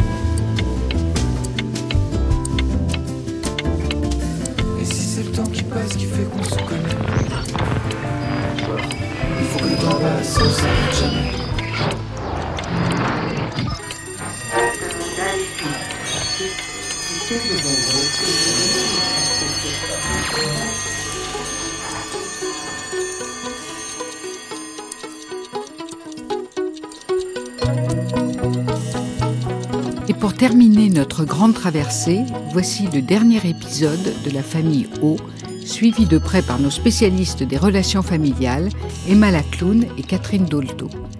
Après avoir judicieusement conseillé Oscar, Odette, Olivier et Octave, on n'avait pas encore entendu la petite Olivia. Bonjour Catherine. Bonjour Emma. Alors, est-ce qu'on a un petit peu la avec cette famille aujourd'hui Eh bien non, parce que nous avons reçu la lettre de la dernière personne de la famille, c'est-à-dire la petite Olivia. Oh non Mais si, c'est formidable. Alors, qu'est-ce qu'elle dit? Lisez-la. Je vais vous lire. Je suis Olivia, j'ai trois ans. Je ne sais pas encore écrire, alors j'ai dit à ma maman que je voulais aller voir Emma la clown. Bon. Ma maman m'a emmené avec elle et on a laissé les garçons et mon papa à la maison. Moi, je veux rentrer à la maison parce qu'on était bien tous ensemble. Emma, dis-moi ce que je dois dire à ma maman. Oh là là là. Bon. Ah, bon, bah voilà. Alors, euh, pff, elle sait écrire, cette petite. Elle écrit comment? Elle écrit avec ça. Elle sait écrire, en plus, incroyable. Bon, alors, bon, bah, je vais répondre. Elle m'écoute, là, en plus, elle m'écoute, hein, avec les autres auditeurs de la radio nationale. Bon, bah, alors, voilà, je vais lui répondre. Alors, Olivia, chère petite Olivia. Alors, voilà. Alors, Olivia, je suis, je, je suis un tout petit peu embêtée parce que, en fait, euh, je sais pas exactement quoi te dire. Voilà. C'est bien la première fois que ça m'arrive, mais là où. je- Bon, je dirais quand même, je dirais quand même que je pense, mon petit chat, je pense que c'est bien d'être tous ensemble. C'est bien d'être tous ensemble. C'est vrai, c'est vrai, c'est vrai, Catherine, c'est bien, c'est bien. On- on Ça s'entend, dépend. C'est bien, ça, ça dépend, mais c'est bien aussi. Voilà. Mais de temps en temps, c'est vrai, comme vous le dites, Catherine, prendre l'air, ça peut pas faire de mal. Parce que c'est bien, Olivia, de sentir que ton père et que ton frère te manquent. Et c'est bien aussi que eux, ils sentent que tu leur manques. Si, si, sûrement. Si, si. Non, si, si, je suis sûre que tu leur manques. Un tout petit peu. Si, si, tu leur manques un petit peu aussi, bien sûr. Un petit peu, un petit peu, mais quand même. Alors, j'ai quand même un petit conseil, Olivia. Si jamais vous retournez à la maison avec maman. Enfin, non, je veux dire, quand vous rentrerez à la maison avec maman, prévenez papa et les frères une bonne semaine à l'avance. Tu vois qu'ils aient bien le temps de se préparer un petit peu aux retrouvailles, tu vois, qu'ils aient le temps de, voilà, de, préparer la maison, tu vois, de l'embellir, de ranger un peu, de passer le balai, la serpillère, de décoller les affiches, enfin, de, de faire quelque chose, tu vois, ce sera, et après tu mettras une jolie robe, tu feras des nattes, et puis, euh, ce sera une belle fête de famille, de retrouvailles, voilà. C'est ça mon conseil, Olivia. Alors, qu'est-ce que vous en pensez, Catherine? Eh ben moi, je pense que c'est intéressant de voir comment, dans bien des cas, Hmm. dans les familles, quand on est ensemble, ça se passe pas très bien, mais quand on est séparés, on se manque. Bah, Voilà. quelle- Alors, moi, j'ai, épuisant. j'ai des petits conseils à donner. Olivia, je vais te... Écoute, Olivia, c'est pour toi Olivia, je vais te parler comme à une amie. Je vais te dire des choses que je ne pourrais pas te dire si tu étais dans mon bureau avec tes parents. Mais là, comme on est toutes les deux, je vais te conseiller de faire une petite régression. Ah non. Mais oui, reviens en arrière, fais pipi au lit, vole des choses à tes copines, fais des cauchemars, pleure la nuit, fais d'énormes caprices. Et du coup, ta mère va être obligée de se remobiliser pour s'occuper de toi et elle redeviendra plus la mère de sa fille que la fille de sa mère. Et puis, comme ça va être compliqué, elle Oui. va être obligée de se souvenir qu'il vaut mieux être deux pour élever un enfant. Alors, elle appellera ton père. Et comme ça, en tant que parents, ils se retrouveront. Et ça leur fera du bien. Ça va Ah. leur, leur rappeler qu'ils sont un couple. Mais si oui. c'était pas un couple, vous seriez pas nés, ni Mais les uns ni les autres, tu vois. Et alors ensuite, Oui. si vraiment tu régresses beaucoup, beaucoup, beaucoup, eh bien, ils seront peut-être obligés d'aller consulter. Ah. Et à ce moment-là, ça les aidera bien. Parce que dans le fond, ce qui se passe dans ta famille, c'est que personne n'est tout à fait à sa place. Alors toi, eh ben, en faisant cette régression, tu as une chance de ramener tout le monde à sa juste place, et je pense que ça ira beaucoup mieux. Ah, bah ça, ça, ça. Ça, je vous reconnais bien, là, Catherine. Ça, c'est un très bon conseil. Ça, c'est bravo, bravo, bravo. Écoutez, Emma, je me demande si vraiment on a aidé cette famille. Non, mais je pense, écoutez, on s'est donné, on a tout donné ce qu'on pouvait. Oui, oui, d'accord, mais enfin. Non, mais alors après, c'est de faire le boulot. Certains de vos conseils, quand même, je dois vous dire, moi, un petit peu Non, mais, ah, bah, attendez. Faut comme... Non, mais il faut que j'aille chercher très, très loin. Vous comprenez qu'on est dans des familles modernes où c'est un, un bins total. Je vous dis, attendez. Non, non, arrêtez. Catherine, Non, écoutez-moi. mais peut-être, non, on ne peut pas exclure qu'on leur ait un peu compliqué la vie au lieu de leur faciliter. Non, moi je pense, mais il fallait quand même faire notre possible. Moi je voyais pas la pauvre petite Olivia. Je- C'est la seule vraiment je pense qu'elle est totalement perdue. Mais les autres, il y avait quand même un peu d'espoir. Donc c'est pour ça, moi j'ai donné tout mon. Écoutez, Catherine, c'est une famille très compliquée. C'est peut-être la famille la plus compliquée du monde. hein. Oui, mais est-ce que vous et moi, nous sommes très simples? C'est-à-dire que moi ça va. Mais je pense que vous, ce serait quand même peut-être pas mal si vous pouviez envisager, en effet, peut-être de, de, de faire quelque, un petit le chemin de Compostelle. Faites quelque chose. Faites du canoë.